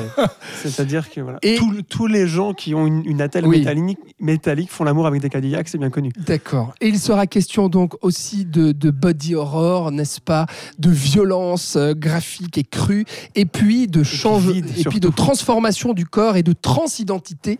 Attention. Euh, T'as envie comme moi de savoir ce que Thibaut a pensé de ce film Allez, Thibaut, vas-y, on voit. Chef-d'œuvre Chef d'œuvre. Non, je pense que ce film devrait être interdit. euh, euh, c'est terrible. Non, Est-ce que tu as vomi? Non, j'ai pas vomi. C'est vrai que tu n'as pas aimé. Euh, Le j'avais- film a créé j'avais le déjà, malaise, hein. déjà pas vomi à, à Grave. Euh, moi, j'ai- absolument rien, euh, contrairement à visiblement un certain nombre de gens sur euh, Internet, contre euh, Julia Ducournau. Euh, je, je- je- voilà, plutôt du, du respect pour ce qu'elle essaye de faire. Enfin, je pense que c'est quelqu'un qui a des références intéressantes, euh, qui a des thématiques intéressantes qu'elle essaye d'aborder. David Euh, Cronenberg, John Carpenter notamment, Voilà. qu'elle cite directement. évidemment et, euh, dans et ce film-là. assez clairement dans, dans ses films mais pour moi voilà c'était déjà déjà le cas sur Grave son cinéma ça a un peu de la peine à dépasser justement ses références et ses thématiques aussi intéressantes soient-elles ici effectivement il y a cette question du, du corps notamment le corps féminin et du rapport avec la machine. Euh, moi, j'étais assez emballé par la séquence d'introduction qui se passe dans un salon auto. Un plan séquence met- super beau. Voilà, Ouais. un, un plan séquence. Et en plus, je trouve qu'elle filme plutôt bien. Elle fait deux, trois jolis plans séquences justement dans, dans son film et, et qui met en parallèle justement cette question du, du corps féminin et de- des voitures et de la machine. Et voilà comment on, on exploite justement l'image euh, du corps féminin et le, le rapport avec, euh, avec ces voitures, etc. Et il y, a- il y avait des, des questionnements intéressants qui pouvaient être faits à ce sujet-là. Après, elle explore différents thèmes. Voilà, que- comme tu disais, le questionnement identitaire, euh, la parentalité, même avec le, le personnage de, de Vincent Lindon. Le problème, c'est que moi, très rapidement, j'ai été paumé parce que pour moi, il y a un peu trois films dans ce film-là. C'est-à-dire qu'on commence avec l'histoire de cette gamine qui a un accident puis qui a une plaque de titane dans la tête, très bien. Ensuite, on nous fait comprendre qu'elle a une attirance un peu étrange pour le métal et, et- et pour les machines. Et la morbidité aussi. La morbidité, voilà, elle fait littéralement l'amour avec une voiture. Euh, ensuite, on ne sait pas pourquoi elle devient une tueuse en série. Et ensuite, il y a ce, de, cette, ce troisième, euh, cette troisième histoire avec le personnage de Vincent Lindon. Et, et visiblement, tu veux pas trop qu'on en révèle, mais voilà, mais ce qui se que passe. C'est pourtant, passer- c'est pourtant le cœur du film. Ça. Ouais, elle se fait passer pour quelqu'un qu'elle n'est pas et du coup elle entretient une relation un petit Voilà. peu. euh, Et lui cherche quelqu'un et puis il va croire que c'est ce quelqu'un. Et du coup, il y a, vraiment ces trois films euh, qui, se mêlent euh, de façon assez peu harmonieuse euh, dans le récit. Et, du coup, très vite, moi, j'ai été mis à distance parce qu'en même temps, on construit pas tellement de personnages au départ. Et il y a effectivement cet aspect qu'on a mis en avant beaucoup dans la promo du film de, de violence graphique. Et effectivement, euh, ça a été pas mal nié par euh, justement euh, les aficionados du genre comme on, comme on peut l'être nous-mêmes. Moi, je, je- j'avoue qu'effectivement, c'est un film assez éprouvant euh, à regarder. Je ne Ouais. vais pas dire oui, mais c'est des gens qui n'ont jamais vu de film d'horreur ou j'en sais rien. Ah non. Mais le problème, Ça, ça veut créer le malaise, Oui. ça veut être dérangeant et ça l'est pour et le ça l'est, mais d'une manière où, pour moi, il y a assez vite une overdose de violence graphique qui, qui perd un petit peu rapidement son sens. C'est-à-dire que les 40 premières minutes du film, on a un enchaînement de séquences de meurtres, justement, parce qu'elle se lance dans une espèce de, de série euh, d'assassinats euh, de tous les gens qu'elle croise, et d'automutilation, euh, où euh, il y a cette scène dans les toilettes où elle se fragmente la gueule pour voilà, changer de visage sans trop en révéler. Bah, ce, qui est, ce qui est dérangeant là-dedans, je trouve, c'est la posture, en fait, finalement. Est-ce qu'elle a besoin de prouver quelque chose après son premier film? Est-ce qu'elle a envie d'aller encore plus loin? Est-ce qu'elle a envie d'aller d'être encore plus trash et de répondre C'est justement le- aux critiques qui disaient que Grave l'était pas assez C'est le syndrome du genre de deuxième film Ouais, aussi, c'est qu'il c'est veut sûr. toujours faire plus. Mm. Mais effectivement, j'avais cette impression qu'on voulait choquer pour choquer, quoi, et qu'on s'amusait de ça. Oh, regardez là ce que je vais faire sans ressentir au spectateur. Ah, vous avez mal au téton, hein ah, vous allez Ouais. voir. Et- Mais c'est ça, en fait, ça provoque des réactions. Moi, j'avoue que j'étais pas bien durant certaines scènes, mais en fait, c'est des réactions physiques parce qu'elles montrent, elles montrent très frontalement des, des scènes de violence physique où on va travailler la chair. Et du coup, ça fait réagir, mais c'est des réactions physiques et pas émotionnelles pour moi. C'est-à-dire que tu là, Hum, ah oui, ça doit faire mal quand elle se- s'explose le nez, mais en fait, j'a- j'avais mal euh, en, voyant le truc, mais pas mal pour le personnage parce que moi, pour moi, il n'y a aucune construction de personnage et de récit et d'évolution. Et du coup, j'étais. dans la première partie. Ouais, mais même, Même après, moi, je, je trouve qu'à partir du moment où elle n'a pas posé son héroïne, justement, euh, et où tout d'un coup elle est enceinte d'une voiture et on est censé euh, s'être attaché à elle, et il y a ce- cette suite de récits avec Vincent Lindon qui part dans complètement autre chose, euh, bah, du coup, moi, c'était trop tard, en fait. J'étais à distance et, et, et je pouvais plus m'impliquer dans le, dans le récit. Moi, je préfère, je préfère la deuxième partie. Justement, le, le- je trouve qu'il y a, il y y a de la beauté en fait dans l'alchimie qu'elle arrive à créer entre les deux personnages, Vincent Lindon et, et, et- et Agathe Roussel. Et puis dans ce, justement ces, ces freaks un peu quoi, ces marginaux qui vont, enfin voilà, qui ont chacun vécu euh, des drames, qui ont des attirances euh, bizarres justement pour euh, pour le, morbide aussi, pour la, transformation du cœur, qui se pose beaucoup de questions. Et elle arrive à créer aussi des situations d'absurde, et notamment aussi qui sont désamorcées parfois par l'humour, que je trouve plutôt réussi pour ma part. Et, et en fait, j'étais assez surpris euh, par ce qu'elle arrivait à livrer, alors que la première partie m'agace assez, justement, ce côté un peu, euh, regardez, je vais être choquante pour être choquante, à ce côté, je fais de la violence graphique, je cite Cronenberg, je cite Carpenter, regardez, etc. C'est super, et je sais filmer en plan séquence, mais comme tu dis euh, très bien Thibaut, euh, pour moi, elle peine à construire quelque chose. Par contre, une fois que les deux personnages se sont rencontrés, je trouve que par petites touches comme ça, elle arrive à créer des moments qui, pour moi, sont assez touchants, assez beaux, et que j'attendais pas du tout dans ce film, en fait, et qui m'ont plutôt ému, en fait, par moments, j'étais assez surpris. Florian Oui, je suis complètement d'accord avec ça. Moi, ce que je ne comprends pas avec ce film, c'est cette fameuse première pa- pa- partie, puisqu'on sent euh, que ce dont elle veut parler, la réalisatrice, c'est de ces deux personnages, puisque c'est dans cette partie qu'elle prend plus le temps de développer ce qui se passe, où on découvre par, par nous-mêmes et pas par des espèces de scènes explicatives pourquoi Vincent Lin- Lin- Lindon est comme ça, pourquoi elle est comme ça. C'est-à-dire que c'est juste deux personnages qui ont été excessivement blessés par la vie, qui sont très seuls, qui sont très tristes, et qui dans leur rencontre, en fait, vont euh, ben, avoir peur d'être blessés à nouveau, et vont petit à petit, en fait, c'est un espèce de truc de... Ils se domptent un peu l'un l'autre, et petit à petit, ils vont trouver un terrain où ils peuvent vivre ensemble et s'apporter chacun des choses. Et ça, je suis complètement d'accord avec toi, je trouve ça super beau. Mais alors la question que j'ai, c'est pourquoi est-ce qu'elle a fait ce truc avec la voiture, avec la violence, avec qui ne fonctionne pour moi pas du tout, puisque c'est comme vous disiez avant, balancé comme ça. Euh, pourquoi n'a-t-elle pas fait son... Moi, c'est ça que je, que je ne comprends pas dans ce film, c'est ce déséquilibre total euh, entre ces deux parties. Il y en a une qui fonctionne plus ou moins, enfin qui fonctionne, et l'autre qui, euh, qui est juste là pour vraiment montrer qu'elle veut faire des trucs, comme vous avez dit. C'est vraiment dommage. Et, Ouais, surtout que. parce qu'elle elle aurait pu faire un vrai bon film si elle s'était concentrée sur cette relation-là. Parce que même, elle a même plus le temps en fait de faire ça. Donc, tu sens qu'elle aurait voulu faire plus, qu'elle n'arrive pas à aller au bout du traitement de cette thématique que, que je trouve super belle. Et euh, parce que voilà, elle a perdu 40 minutes au tout début à nous Ouais, raconter euh, des trucs Exactement. inintéressants qui ne servent à rien.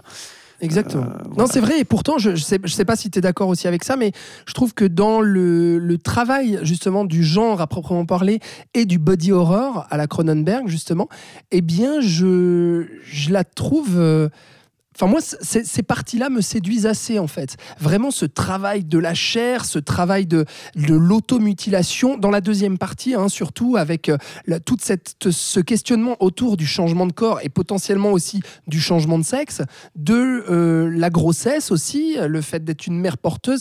Il y, a- il y a pas mal de questions, en fait, qui sont posées, enfin, en tout cas, moi, qui m'ont questionné aussi dans, dans, dans un rapport au corps, dans un rapport euh, à la féminité, à la masculinité, etc., qui, je trouve, euh, enfin, moi, en tout cas, m'ont m'ont interpellé et que j'ai trouvé assez bienvenu. Ça interpelle, mais, mais pour moi, ça reste justement uniquement dans, dans le théorique. C'est-à-dire qu'elle elle balance comme ça des, pistes euh, thématiques avec euh, cette histoire de, de la machine, euh, de, du, du changement euh, de, la, de la transidentité, de, de, de- ouais, ce, ce rapport au corps, mais, mais finalement, c'est jamais, euh, comment dire, euh, Développé, il n'y a pas un point de développé vue en et fait. lié de façon harmonieuse, euh, c'est-à-dire que cette histoire de la voiture de Vincent Lindon, etc., pour moi, ça n'a aucun rapport et, on est vraiment, on suit en parallèle des films différents qui jamais ne se rejoignent de façon cohérente. Et c'est marrant parce que bah moi, je me suis aussi questionné sur pourquoi ce film à la palme, pourquoi est-ce qu'il était, pourquoi tout ça. Parce qu'un film comme ça, en fait, d'habitude, on l'aurait vu au NIF. On aurait dit Ah ouais, c'est un peu raté, voilà, merci, au revoir. Je sais pas si vous voyez ce que je veux dire. Il y a aussi, pour qu'on en parle d'ailleurs aujourd'hui, c'est parce qu'il a eu la palme d'or. Non, On en non, aurait je- parlé On Je en suis aurait pas sûr. Oui, oui, oui. non, on mais en parce que parlé. Grave avait déjà créé Ouais. un petit phénomène euh, Ouais, et avait justement été adoubé par une partie de la Exact. critique qui d'habitude ne s'intéresse pas à ce genre de cinéma-là. Peut-être parce qu'il y avait déjà dans ce premier film une espèce de posture un petit peu euh, euh, plus autorisante, plus comme on a tendance à dire. voilà. Qui avait plus de cohérence aussi, mais. Ouais. Euh, ouais. Ouais, Grave était plus tenu aussi. Oui, bah parce qu'elle parlait voilà. de. Enfin, ses parents sont tous les deux mé- mé- médecins, donc je Mm. pense qu'elle avait un Mm. rapport à ça. Mais Il y avait un Enfin, côté voilà, moi, je me questionne beaucoup sur toute la polémique qui est autour de ce film, qui pour moi n'a pas lieu d'être en fait, parce que c'est juste un film. Elle le dit elle-même, hein, complètement imparfait. Elle n'a pas réussi à faire ce qu'elle voulait faire. Enfin, c'est exactement ce qu'on est en train de dire. Et enfin, voilà. Mais je, je trouve, je trouve intéressant de questionner aussi tout- toute la polémique qui y a eu autour de ce film, qui pour moi n'a pas vraiment lieu d'être en Bah, soi. Mais voilà. Moi, deux choses. J'ai l'impression que c'est un concours. J'ai l'impression que c'est un concours de circonstances. Mm. Qu'il qu'il ait été à Cannes, qu'il Ouais. ait eu la palme, Mm. et voilà.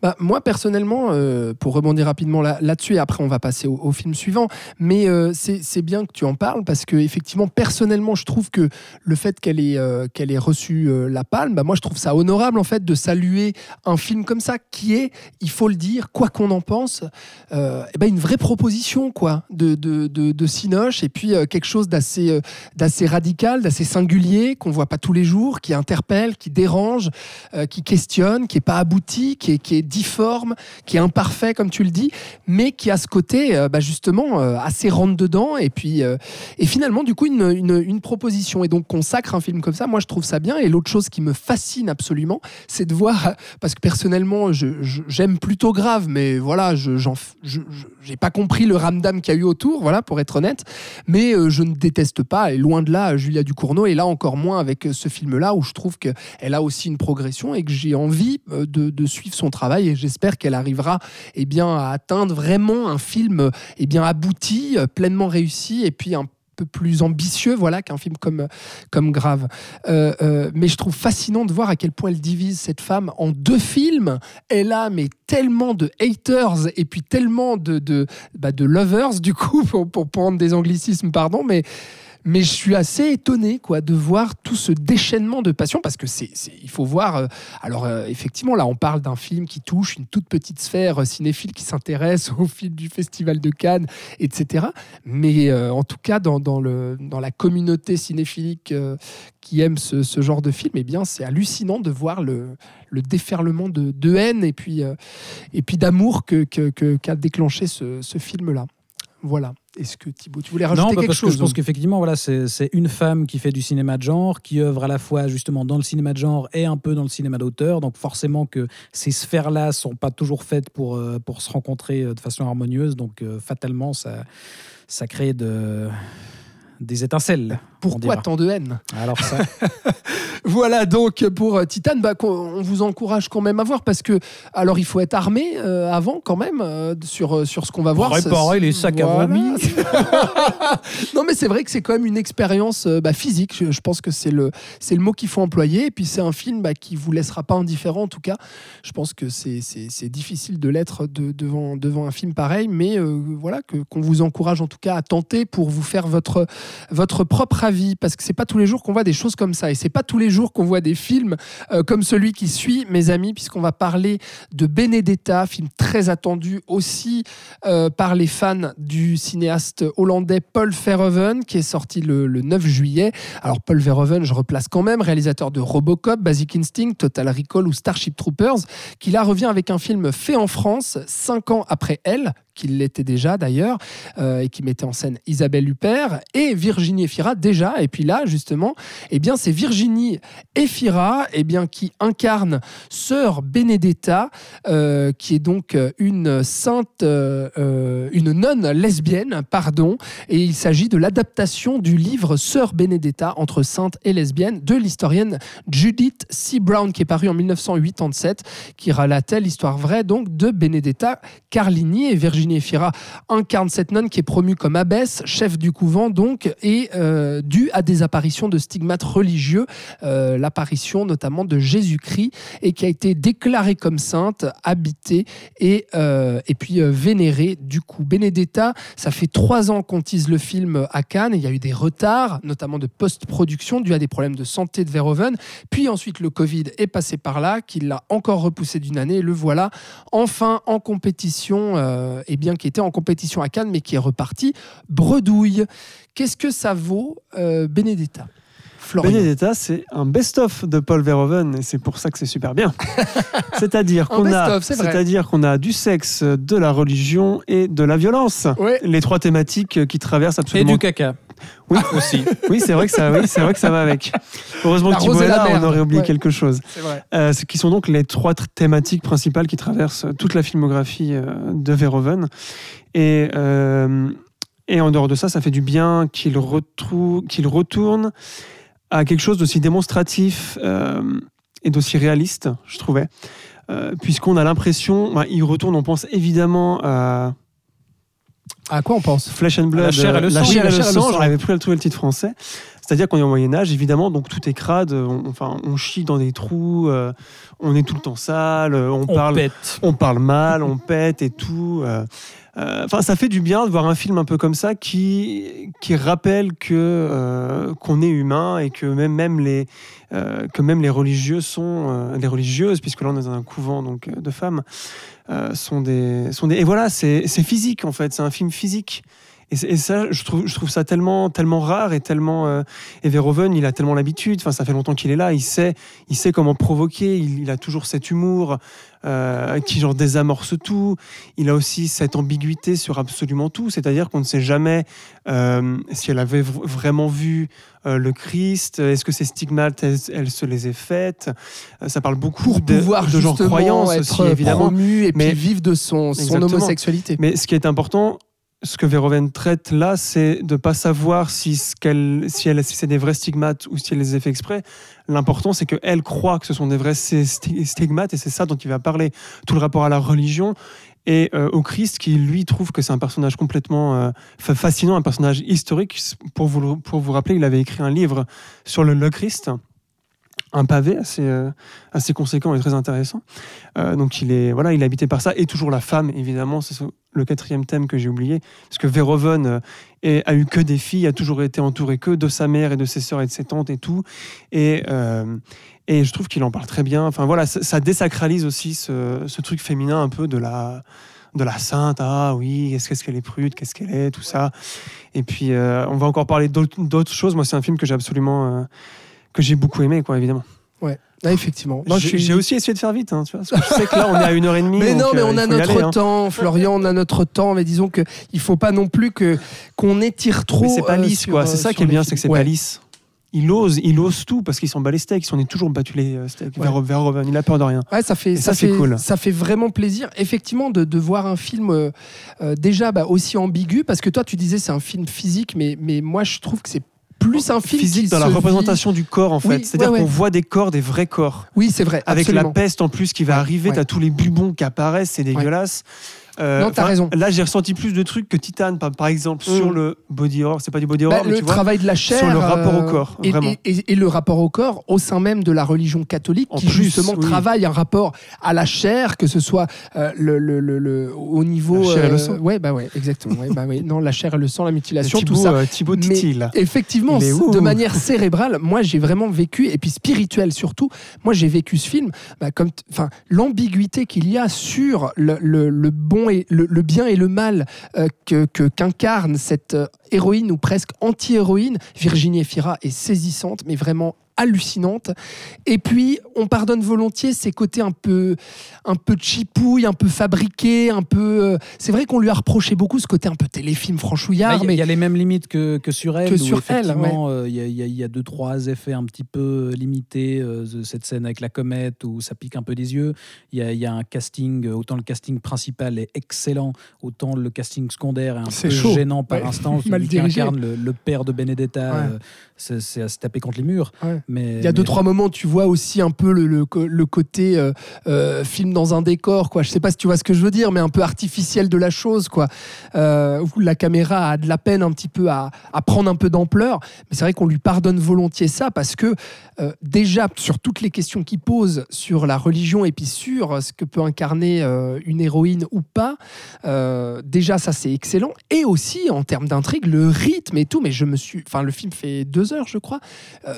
Il, il y a vraiment, je me suis pas emmerdé une seule seconde aussi, quoi. Euh, Au-delà de toutes les thématiques, les questionnements, etc. qu'il pose, il y a aussi, euh, euh, voilà, quelque chose d'assez palpitant euh, sur sur le fait de savoir est-ce que ces stigmates, elles se les aient Bah, fait c'est ou ça, pas. c'est- assez passionnant ce qu'il ce qu'il raconte avec cette figure justement de, de, de cette nonne Benedetta.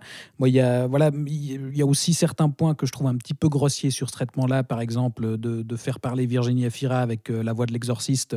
Je trouve ça un petit peu tellement Moi, j'adore ça. Ah, moi aussi. Moi, je trouve que voilà, moi, je trouve qu'il y a- il y a- il en fait juste un poil des caisses à ce niveau-là. Il, il en a Mais- toujours fait des caisses, Verhoeven, c'est pas nouveau. Oui, oui, mais, mais là, c'est un, c'est un peu trop. Mais, Ouais, mais- tu mais trouves sinon, Ok. le- je, je trouve assez passionnant ce qu'il raconte avec elle, justement, le doute sur la véracité de, de ce qu'elle raconte, euh, même si je trouve un petit peu dommage qu'il donne presque un peu trop de réponses à la fin, à, à- à ce niveau-là. Disons qu'on a quand même une réponse assez claire sur le fait, euh, oui, est-ce réel ou non. Euh, dans le dénouement. Mais, mais voilà, ça enlève rien au fait que c'est passionnant ce qu'il raconte euh, euh, avec cette figure. Et, et- et là aussi, euh, comme il l'illustre, même s'il y a, comme on l'a dit, un aspect cheap, mais visuellement, il prend pas de gants pour illustrer ses visions, justement, où on a un plan avec le Christ sangui- sanguinolent comme on l'a jamais vu, et où on le voit dans la scène d'après, dans une vision de Benedetta qui vient la sauver, tel un chevalier Ouais. blanc, et Couper des têtes, ouais. les soldats qui, qui Ah, la ça, menacent. c'est génial ça. Et, et oui, il, y- il y va franco, quoi. Toute cette question aussi justement de, du lien, comme tu le disais, entre voilà la chair et, la religion euh, euh, chrétienne, euh, le rapport au sexe aussi et au blasphème. Il y a, cette idée géniale du, de, la statuette de la Vierge qu'on transforme en Godemichet, euh, qui- où, ça se pose là quand même au, au niveau, on y va frontal. Et euh, ouais, la manière de, de traiter euh, l'institution euh, euh, religieuse et voilà de pointer du doigt la, la corruption dans, cette, dans l'institution, l'hypocrisie de, de ses représentants avec ce début où le personnage de Charlotte Rampling négocie la dot pour intégrer Benedetta dans le couvent et, et- et fait monter la somme de plus en plus. Le Elle est perso- superbe, Charlotte Rampling, et est son excellente, personnage ouais. aussi. hein. Ouais, qui là aussi n'est pas vraiment une croyante, mais plus une politicienne, comme on le montre.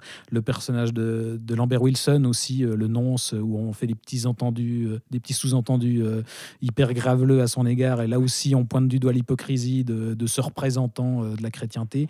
Et, et ouais, on, on a toujours ce, ce Verhoeven, voilà, le, le Hollandais violent, quoi, qui Et sulfureux aussi. quoi. sulfureux, qui, qui n'épargne rien ni personne et qui, malgré tout, ne fonce pas tête baissée dans le tas, mais, mais propose un vrai discours ambigu et réfléchi. Et les perso tous les personnages sont super bien écrits aussi, quoi. C'est-à-dire qu'il y a, y a une vraie, ouais, il y a une, vraie pièce de théâtre qui se joue devant nous quelque part. C'est pas négatif ce que je dis, mais c'est vraiment dans dans la manière dont, les personnages sont posés là pour justement amener euh, une thématique, pour questionner l'héroïne, pour amener quelque chose de plus justement au questionnement de, de la foi et dont tout, tout ce, dont tu viens de parler Thibaut. Donc tout ça c'est très fort et puis sur la représentation aussi du sexe qui est très crue avec notamment cette question de l'homosexualité. Alors oui, bien sûr qu'il y a un côté provoque parce qu'il adore ça depuis le début. Verhoeven, il joue avec le spectateur, il joue avec ça.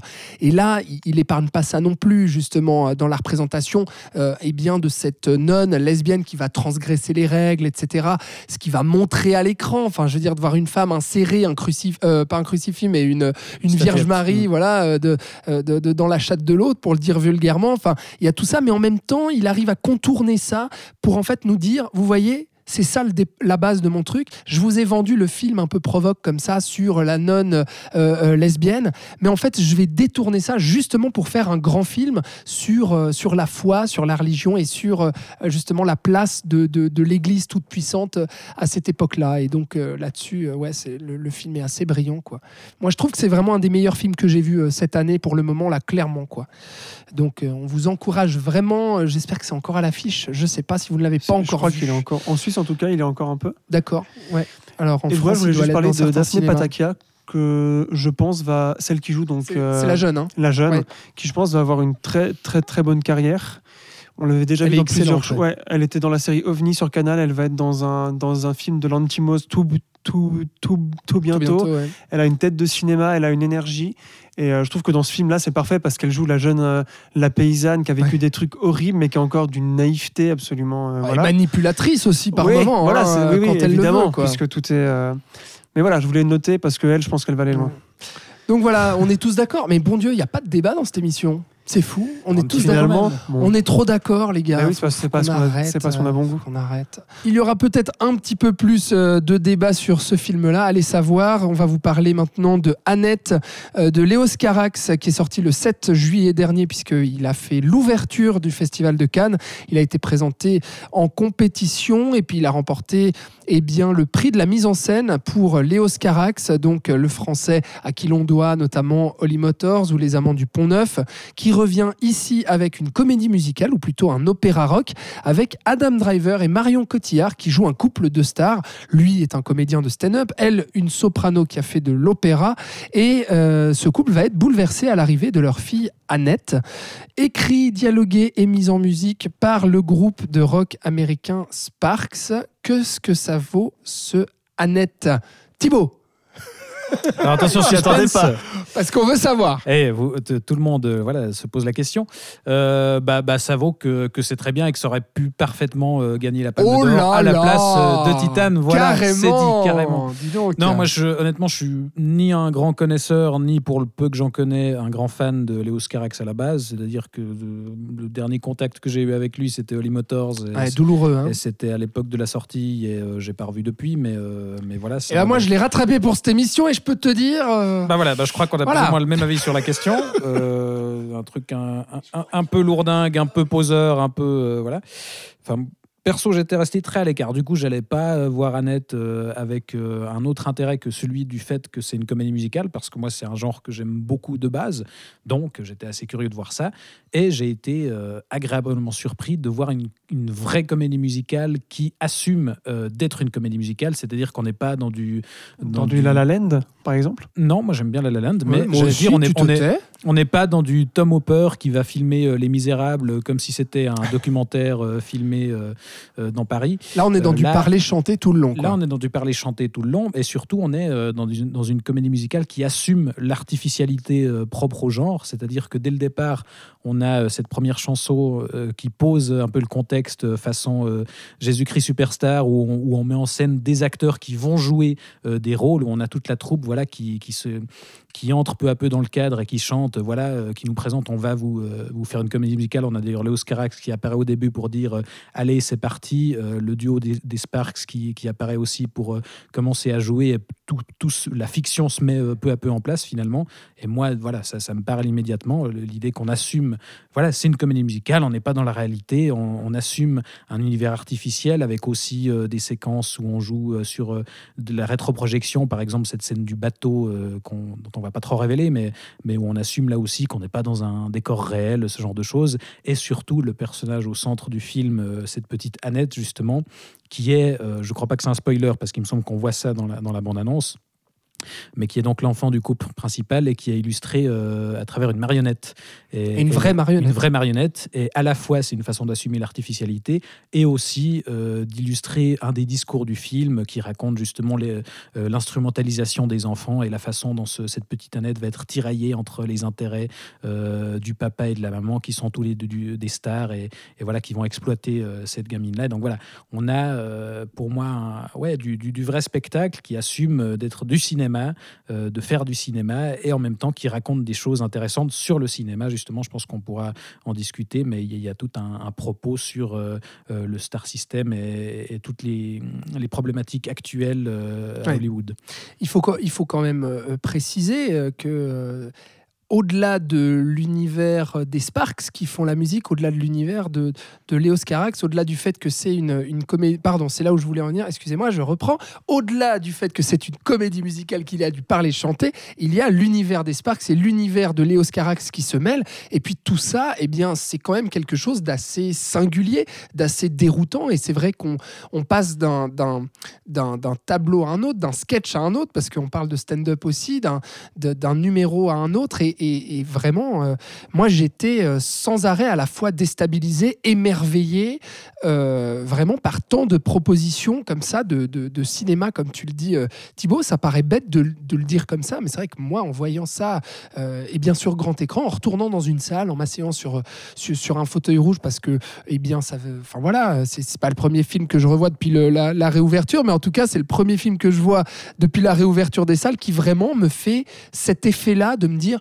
Ah ouais, putain, c'est- vraiment ça en fait, le spectacle sur grand écran, euh, la, la- la- proposition de mise en scène, mais totalement, euh, ouais, totalement unique, quoi, Florian. Oui, Carax a un, un univers, une personnalité et euh, toujours une envie de, de ne jamais faire ce qui a été fait et de toujours aller chercher quelque chose de différent, de d'une ambiance. Moi, je, je le compare plutôt à un poète, en fait. J'ai l'impression que c'est un poète vi- vis- visuel. Carax, bon, moi, il faut savoir que je suis un aficionados. hein. J'ai vu tous ses Ouais. films, j'aime absolument tout ce qu'il a fait. Toi, tu adores J'adore, Motors aussi. Euh, voilà. Et, euh, et donc, Annette, je m'attendais quand même pas à ce qu'il y aille aussi fort, quoique, bon, euh, 12 ans? 12 ans de temps, 9 ans, je sais plus. Bon, bref, 9 ans de temps, c'est quand même beaucoup. Euh, Carax, c'est quelqu'un qui prépare énormément ses films. Ça se voit au niveau de la maîtrise visuelle, au niveau de tous les effets qui fonctionnent énormément, puisque comme tu le disais Thibaut, il accepte que ce qu'il fait est faux que c'est du cinéma, que c'est du rêve, que c'est du fantasme, et qui va jouer avec ça. Et là, d'autant plus, je trouve qu'il le fait encore plus ici. Dans Holy Motors, il le faisait déjà de manière peut-être un peu trop euh, poseur et un peu trop théorisée. Là, c'est beaucoup plus physique, beaucoup plus, euh, beaucoup plus chanté. Tout ça, on est beaucoup plus pris à l'intérieur. Je rejoins Thibaut sur cette première séquence. Moi, j'étais là, ah ouais, putain, ça fait du bien de retrouver Carax Dune et de retrouver quelqu'un qui, on sait qu'il va nous proposer un truc et qu'il l'annonce en fait, il a la conscience de ça, c'est ça qui est vraiment exceptionnel. Et, euh, et la musicalité, évidemment, tout est parlé, chanté, je trouve ça incroyable. Je vais, je vais pas avoir grand chose à dire d'analytique parce que j'ai tellement été ébouriffé par ce film. Moi, ce que j'ai retenu aussi beaucoup, c'est euh, ce monstre qu'est Adam Dri- Driver. Putain, on avait charisme, et là, enfin là, il, là, il atteint. Mais le charisme, il l'avait dès que je l'avais vu dans, dans genre Frances Ha, où il avait un tout petit rôle. J'étais là, oula, c'est qui ce mec? Il est après dans Girls et petit à petit. Mais alors là, il a la atteint un carrure, la voix. euh, ouais. Putain, les scènes de stand-up. Mais la physicalité qu'il a, c'est Ouais. incroyable. C'est pour ça qu'on dit monstre. Il, il a vraiment quelque chose de. Enfin, tu vois, de, de là, quoi. Il est présent, il est là. Ouais, ouais. Non, non, c'est vrai. Et, euh, et puis, enfin, la, la- la- la mise en scène, quoi. Je ne saurais pas parce qu'il y aurait tellement de choses à dire, mais les plans séquences, la mise en scène, c'est. Ouais. Mais vraiment, chaque scène est un tableau, tu vois. hein. Moi, je, le- je le disais Non, comme non, ça parce que vraiment, chaque scène est, est tellement poussée. Et tu sens que c'est pensé et que c'est. tu- Enfin, tu vois, tu sens qu'il t'offre ça après une réflexion. Tu sens qu'il te prend aussi. Enfin, qu'il te, te prend pas pour un con dans le sens qu'il va pas te filer un truc vite fait. Tu vois, tu sens que tu es, privilégié de voir son film un peu, que tout ce travail a été fait pour toi un peu.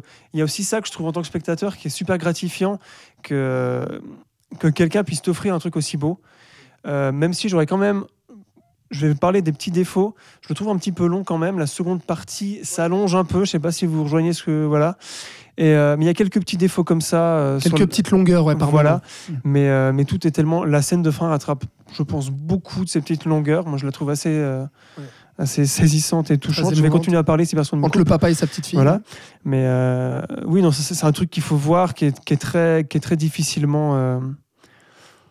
euh, on peut difficilement mettre des mots dessus, tellement que c'est encore une fois poé- poétique en fait. Ça, ça invoque, invoque des choses qu'on peut pas nommer ou qu'on n'a pas vu avant, donc c'est très. Voilà. Et donc rien que pour ça, ça vaut la peine de le voir en salle en plus, évidemment. Et, euh, et la musique n'arrête jamais, je trouve ça incroyable, moi. Ouais, la ouais. musique n'arrête jamais. Ouais, c'est vrai. Et puis, euh, en, en- en termes de mise en scène aussi, il y a un vrai travail euh, au niveau des couleurs aussi, au niveau des décors, au niveau euh, de ce qui va faire du personnage de Marion Cotillard, euh, sans, sans, trop, sans trop en dire. Ce qui fait aussi de l'évolution de ce personnage d'Adam Driver au sein même, justement, de, de, cette, eh bien, de cette société de spectacle. Il va questionner énormément notre rapport à l'image, notre rapport aujourd'hui en tant que public à la célébrité, à ce couple de stars justement qui va le vivre d'une certaine manière, lui en tant qu'homme, eh bien qui va se retrouver aussi euh, euh, euh, rattrapé par des histoires notamment où on l'accuse d'être violent. Eh bien à cette époque justement post MeToo, il y a aussi une, une vraie démonstration, je trouve derrière ça, Ça, en ça, tout cas ça, un ça vrai avait été, propos. ça avait été écrit avant, au cas où. Ah ouais d'accord. Tout ce, ouais, tout ce concept-là avait été écrit avant par les Sparks, parce que tu as dit qu'ils faisaient la musique, mais Oui, c'est oui. eux qui ont fait le script aussi. Oui, Ouais, mais, mais tu sens que ça, que ça renvoie quand même à, à toutes les problématiques actuelles. Ah bah de- c'est de la célébrité, de- bien de- sûr. Oui, Ouais, puis les questions de harcèlement, de, Ouais. de tribunal médiatique, les réactions sur les réseaux sociaux, etc. Enfin, Ah, ça fait écho avec voilà. aujourd'hui, ouais. ça c'est ça c'est clair. Et puis euh, non non là-dessus c'est très fort puisqu'on parle de, de mise en scène, juste quand même une scène qui, qui moi m'a vraiment mais étourdi. La scène de c'est- l'orchestre. Ouais ouais la Ouais. scène de l'orchestre, ouais. Ou live, tournoi Du chef d'orchestre, ouais, ouais. du chef d'orchestre. Qui est ou joué là- par euh, donc Simon Helberg, euh, qui jouait dans The Big Bang Theory, qu'on avait sur- surtout vu là. Et euh, c'est bien que tu parles de ça parce que toute cette comédie musicale a été chantée en live, c'est-à-dire que tous les gens qui chantent chantent pendant qu'ils tournent. C'est pas doublé après dans un Ah ouais, stu- d'accord. stu- stu- stu- Comme les. Misérables. Voilà.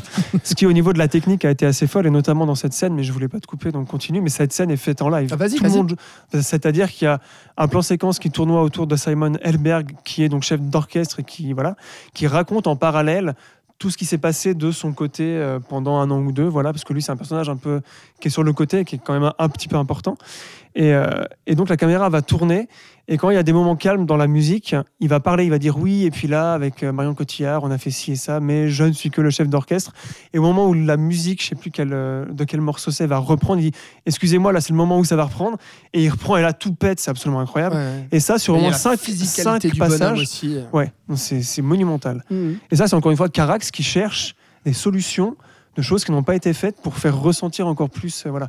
Ouais. D'où toute la singularité de ce film et tout le. Ouais, effectivement. Après, il y a un côté, je, je parlais justement de d'être déstabilisé par euh, la proposition assez singulière, etc. C'est vrai qu'il faut quand même adhérer, euh, au-delà de l'univers visuel de, de, de, de Carax, à l'univers des, des Sparks aussi, et puis à ce côté aussi un petit peu euh, bah, très candide, en fait, euh, et, et très... euh, très simple finalement, euh, bah, notamment dans l'expression euh, des, sentiments. Euh, je pense à la chanson où ils sont là et puis ils se, ils se disent l'un l'autre We love each other so much.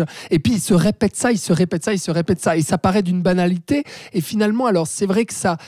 C'est vrai que je trouve objectivement que ça fonctionne. Moi, du coup, c'est peut-être les réserves vraiment très très personnelles que j'ai sur ce film-là qui m'emportent pour tout ce qu'on a dit là. En revanche, qui, qui me laissent euh, euh, euh, souvent quand même un peu en retrait où j'ai du mal à décoller en fait avec le film et à être vraiment ému comme je pourrais l'être parce que je sens que le film a ce potentiel en fait de véritablement m'emporter mais il le fait jamais parce que j'adhère pas totalement en fait à, à cet univers musical des Sparks euh, je suis pas totalement emporté par les chansons et donc effectivement bon bah partant de là euh, c'est difficile pour moi d'aller plus loin quoi Ouais, bah, je, suis aussi d'accord. Enfin, c'est aussi une limite que, que j'ai ressentie pendant le visionnage. C'est-à-dire que moi, j'aime beaucoup la musique, mais effectivement, les chansons, j'ai l'impression que le principe, c'est qu'il y a souvent une idée principale qui est posée euh, dès, les premiers, dès les premières strophes et qui est répétée en fait en boucle, euh, notamment dans cette chanson que tu citais, We Love Each Other Ve- Very Much, et, qui répète en boucle. Alors, autant ça marche assez bien, je trouve, sur les chansons de groupe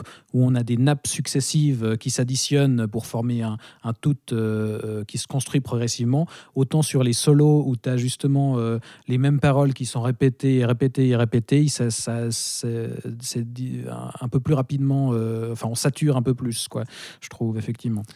Moi, effectivement, j'ai ressenti justement ce, sentiment un peu de, fatigue par moment, et puis même un peu de. euh, bah, dans ce côté kitsch, un peu. euh, bah, par moment, le, le- film peut être aussi un peu ringard, quoi. Et je, trouve qu'il l'assume aussi, il y a de la beauté là-dedans. Enfin, euh, vraiment, c'est une expérience aussi. Ce film, ça fait un peu couillon de dire ça, mais, mais honnêtement, moi, je l'ai vécu comme ça, en fait.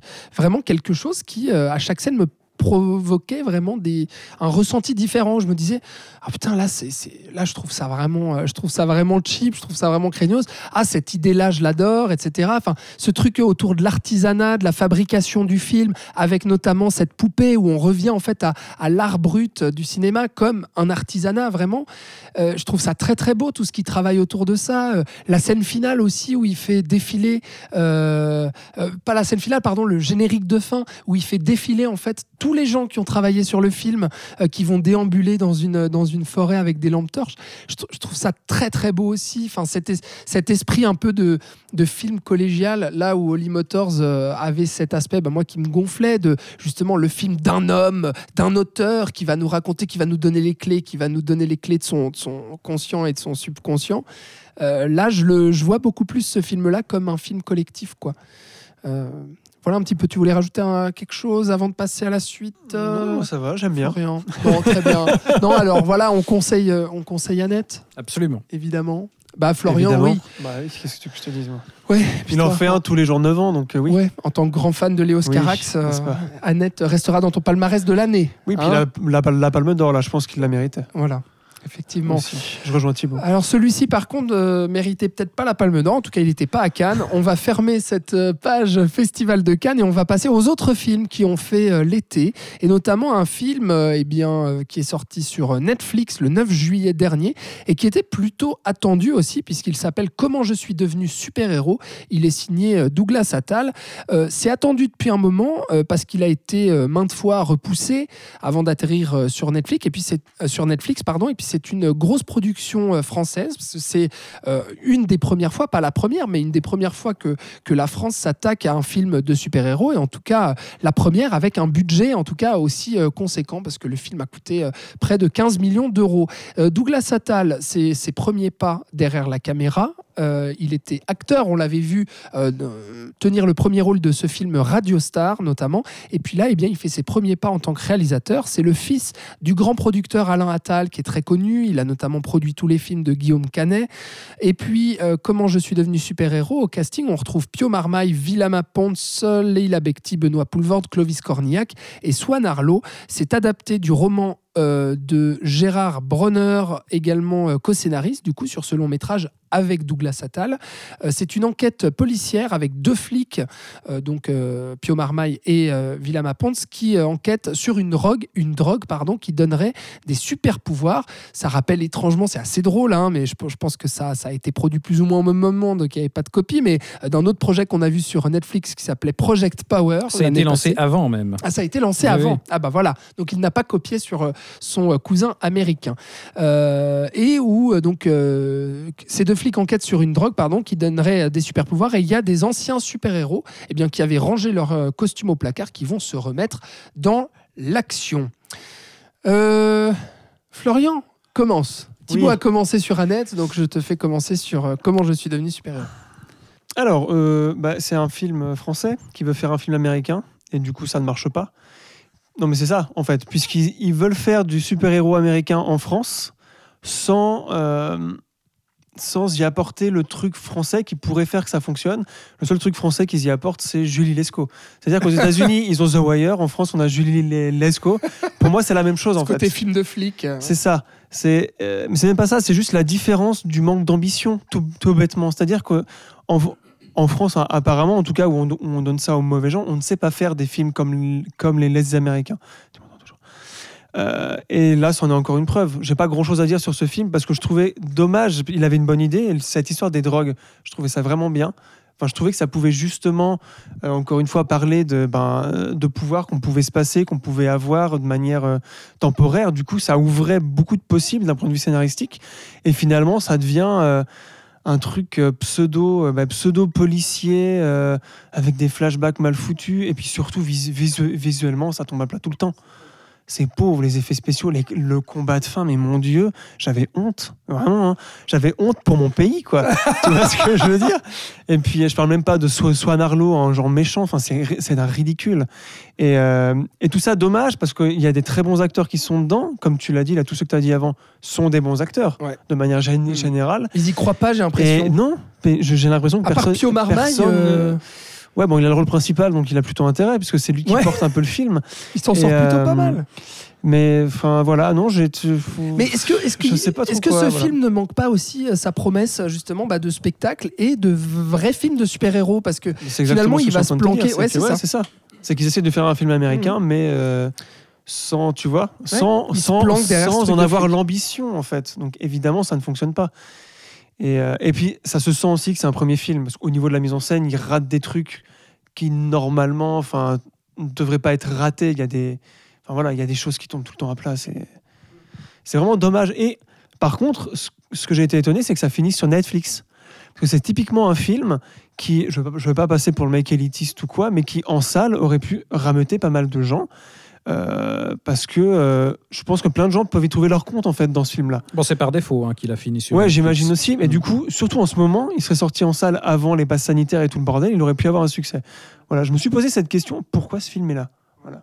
Mais euh, puisque c'est une grosse prod, mais j'aimerais bien savoir ce que Thibaut en pense. oui, j'aimerais bien savoir aussi ce que pense euh, Thibaut de ce film super-héroïque qui finalement eh bien, euh, essaie de nous faire un, un film plus intimiste comme ça pour nous refaire un peu les Watchmen avec Ouais. ces héros euh, vas, déchus. Non mais c'est Non, vrai mais parce que certaine oui, manière, c'est oui. vrai, Ah, c'est Bah, vrai, on sent l'inspiration euh, clairement euh, du, du côté des, des Watchmen et cette volonté de s'in- de s'intéresser à ces héros vieillissants, de questionner un petit peu justement le- la place du super-héros. Mais le problème pour moi, c'est que au-delà de tout ce que, alors déjà au-delà de tout ce que tu as dit, Florian, c'est aussi le fait que d'un point de vue scénaristique et d'un point de vue de personnage surtout, pour moi, il accumule les clichés. En fait, tous les clichés qu'on a vus, mais toutes ces dernières décennies dans les, de- de- dans les comics, dans les films Marvel, dans les films DC, tout ça, en fait, il recycle vraiment pour moi des, des poncifs du genre. Et puis il tombe dans des travers. Enfin, Leila Bekti qui nous joue cette, euh, cette Kaira euh, euh, de, de, de- de banlieue qui va, qui va gérer. C'est quoi d'ailleurs? Elle est dans un centre de, rééducation. De basketball, euh, je sais pas. Elle donne des cours de basketball. Elle mais je donne sais des plus cours de- pourquoi. je sais, je sais même plus. Tu vois, je me Voilà. souviens. Mais elle même essaye de ça. sauver justement, enfin d'aider les, les jeunes de cité Voilà, qui ça. pourraient mal tourner en, en leur donnant De des- cours de sport. Parce que tu comprends, vu qu'elle est d'origine maghrébine, Ouais. elle doit aider les gens qui sont Mais cité. voilà, typiquement, enfin moi qu'on lui donne à nouveau ce rôle à elle. Enfin bref, Ouais. mais enfin je, je trouve que c'est un peu dommage. Mais Poulvord, ce, ce vieil alcoolique, etc., machin, euh, qui a Parkinson. Alors pourquoi pas Ça pourrait être une idée parce que c'est un héros qui est C'est censé c'est se encore un téléporter, des mais il a personnages les mieux réussis, je trouve. Ouais, c'est- Donc ça veut dire ce que ça veut dire. Et puis voilà, il y en a, il y en a très peu de super Est-ce héros. que tu vas laisser Thibaut parler d'épaisseur. Mais ou- pardon, non, mais je finissais juste et Oui, maintenant non, je mais le laisse parce que après on a je- détruit voilà. le château avec Mhm. Florian, donc je j'en rajoutais une couche. Oui, très et bien. maintenant tu viens, eh bien Comme tout ça, le film est, est mis bien bas. Voilà. Et maintenant, euh, j'ai pour mission de, de le rehausser Bah oui. un petit peu, parce que voilà, je ne vais pas arriver en prétendant que c'est le chef-d'œuvre de l'année, que c'est le meilleur film de super-héros, euh, que Suicide Squad à côté euh, voilà, va te rhabiller. Non, maintenant, euh, en remettant tout ça dans le contexte du premier film, de la prod française, euh, etc., moi je trouve qu'il y a quand même beaucoup plus de choses à, sauver que, que ce que vous avez l'air de, di- de dire. J'ai pas tant l'impression que ça, que c'est un film qui essaye à tout prix de faire comme les Américains. Au contraire, je trouve qu'il y a une intelligence dans, dans le traitement. Enfin, j'ai pas lu le bouquin, mais d'après ce que j'ai compris, il y, a, y a un énorme travail d'adaptation et de réappropriation qui a été fait parce que l'histoire du bouquin se passe, sauf erreur, à New York. Là, on a transposé ça justement dans le contexte français. Et je trouve qu'il y a une qualité, c'est qu'il arrive à euh, rendre crédible justement cette, euh, cette société dans laquelle euh, le phénomène des super-héros est installé.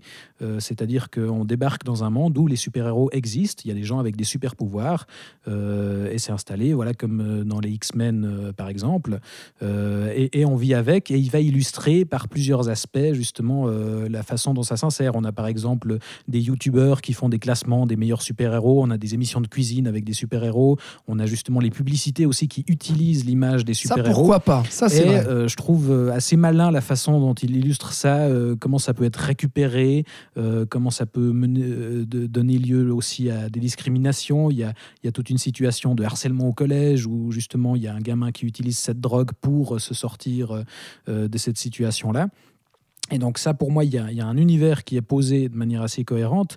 Moi, j'aime assez euh, le, le parallèle avec Watchmen est assez juste. Alors évidemment que voilà, c'est pas c'est pas du niveau des, des indestructibles au niveau de la réappropriation euh, d'Alan Moore, mais, je trouve que cette idée de ne pas partir sur une origin story, mais d'arriver euh, à un moment où il y a justement cette ancienne équipe de super-héros qui est déjà dissoute, avec le personnage de Clovis Cornillac qui a disparu, le personnage de, Benoît Poulvord qui je trouve, assez touchant, qui a, qui a ce super pouvoir de se téléporter, mais qui effectivement a Parkinson, du coup, voilà.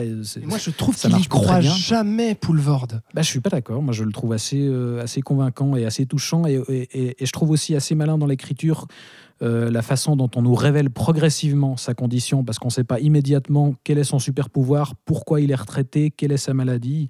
Et il y a quelque chose d'assez intéressant à ce niveau-là. Et euh, elle, voilà, cette idée de, mêler justement le polar au film de super-héros. Euh, le polar, on, a aussi, on est aussi dans une tradition française. Il n'y a pas que Julie Lescaut à ce niveau-là. Et il y a aussi, on a aussi dans la tradition du comics, puisque voilà, Batman ou même Jessica Jones, enfin voilà, on a, on a des histoires de super-héros qui se mêlent à, à des récits de polar. Et, moi, j'aime assez ce, ce mélange-là. Maintenant, effectivement, le- euh, l'enquête euh, se déroule pas toujours de manière euh, très cohérente. Et même Euh, ce qui se passe à l'intérieur de la police. C'est vrai que Florian cite Julie Lescaut de manière provocante, mais pour dire qu'effectivement, bah voilà, quoi, ça, ça, Oui, y a, ça y a- vole y a pas des très clichés, il y, a- il y a des répliques assez caricaturales. Maintenant, moi, j'aime assez Pio Marmaille et je trouve que son, son personnage, enfin, moi, j'avais envie de suivre ce qui lui arrivait et, et la relation avec euh, Vim- Vimala Pons euh, passe par quelques trucs un petit peu boiteux, mais mais il y a aussi quelque chose d'intéressant qui, qui, se, qui se tisse à, ce niveau-là. Et évidemment que voilà, les, il peut pas euh, prétendre à une ambition euh, comparable au, Marvel et, et, et aux films de DC. Maintenant, euh, le fait qu'il ait été retardé justement avec le Covid, Douglas Attal le disait lui-même, ça, ça a permis de peaufiner pas mal de trucs, notamment la musique. Je trouve qu'il y a de très bons thèmes musicaux, par exemple, et les effets spéciaux. Il a pu travailler justement avec un superviseur des effets spéciaux de chez Marvel. Je trouve que ça reste quand même assez soigné, même si, voilà, on a vu mieux ailleurs, mais il y a une tenue visuelle qui, qui se tient plutôt bien. Maintenant, la mise en scène, euh, évidemment, ne, ne, ne va jamais euh, sur quelque chose de, qui a une très grande ampleur. Mais voilà, il y a, il y a une envie, euh, beaucoup d'échecs dans ce film, mais il y a une envie et, euh, et une passion qui, je trouve, se ressent et moi, m'a fait plutôt avoir de, de la sympathie pour, pour ce Mm. film-là. C'est vrai que les effets spéciaux sont meilleurs que sur Camelot. Voilà, ça c'est dit. Est-ce que nous passons à la suite, messieurs? Eh bien, voici venir Old, nouveau film de M. Night Shyamalan qui est sorti le 21 juillet. Euh, Shyamalan, donc réalisateur, je le rappelle, de Sixième Sens, Incassable, Signe, et euh, qui donc du coup Bon, ça, eh bien, a été promu comme ça. le nouveau Spielberg au début des années 2000, n'est-ce Ah pas ouais. et qui, une- depuis une dizaine d'années, eh bien, euh, était euh, en chute libre avant de connaître à nouveau des succès euh, commerciaux, notamment euh, avec Split et Glass, euh, qui théorisaient sur l'héritage et la représentation des super-héros en Amérique et qui euh, bouclait donc une trilogie initiée avec Incassable. Attention, il avait tout prévu chez M. Alan. Euh, bon, euh, film qui avait reçu quand même globalement, même s'ils ont leurs défenseurs, de très mauvaises critiques.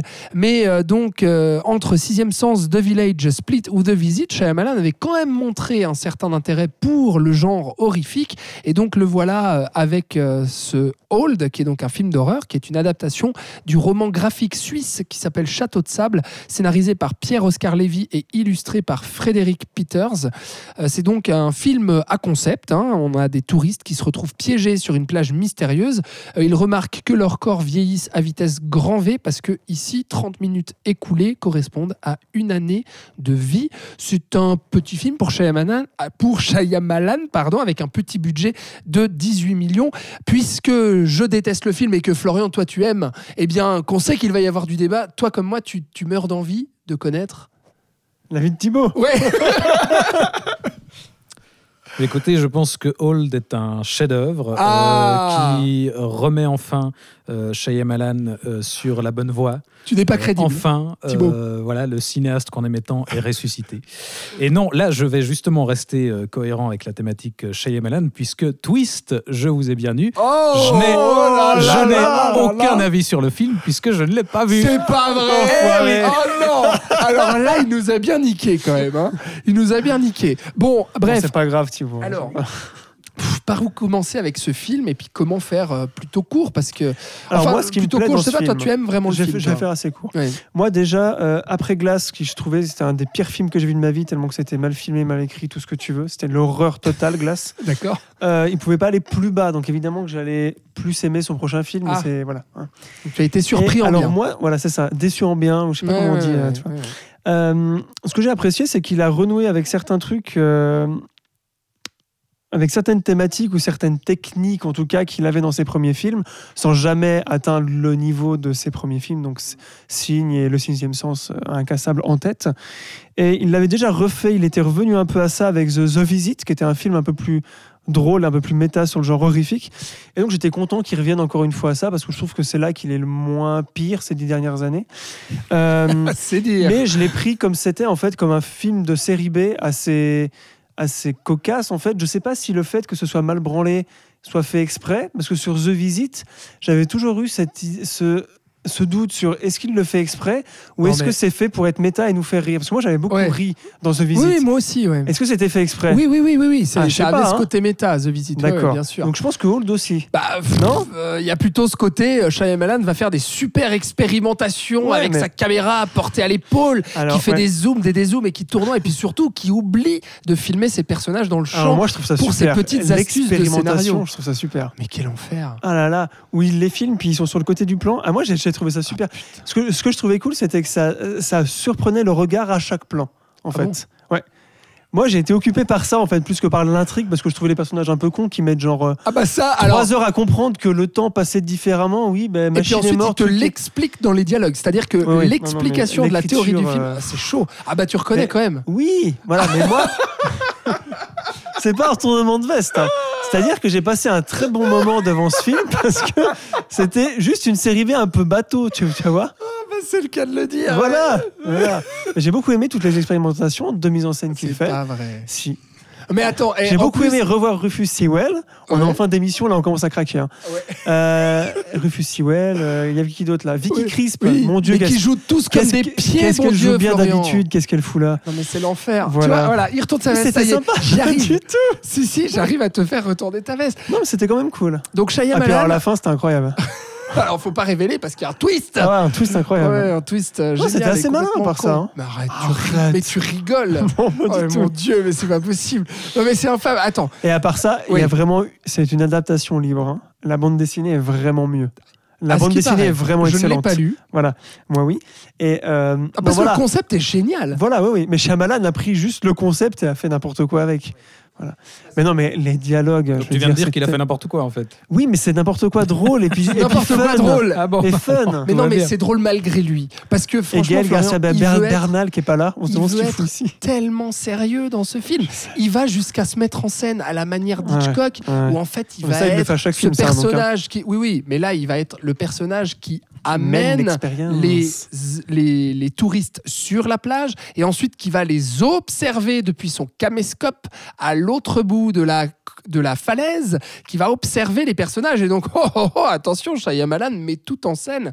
Enfin, c'est et puis c'est d'une, mais vraiment déjà visuellement, mais il fait, il fait vraiment n'importe quoi, mais n'importe quoi. Non, Parce que au-delà justement de, expérimente. ah bah, il expérimente, mais pour dire quoi, pour faire quoi, ça je ne sais Et pas. ça, à part cool. justement pour trouver des petites astuces de se dire, parce que attention, euh, donc on voit les corps transiter, les corps changer, parce que les gens vieillissent. Donc on a les enfants qui deviennent ados, puis progressivement qui deviennent adultes, et puis les adultes bah, qui euh, sont forcément vieillissants. Et à la fois ils ont leur esprit qui vieillit et ils ont leur corps qui vieillissent. Et en fait, euh, pour essayer de, faire comprendre les liaisons entre chaque personnage et puis surtout les rebondissements, parce qu'il faut qu'il y ait des choses qui se passent sur cette plage, donc du coup il va y avoir plein de choses. Il va y avoir un médecin qui va être apparu comme schizophrène, il va y avoir une fille, pardon, c'est, enfin non, c'est pas un spoiler, on le voit dans la bande-annonce, mais une fille qui va tomber enceinte et forcément, eh bien, les 9 mois de gestation vont se passer en 5 minutes.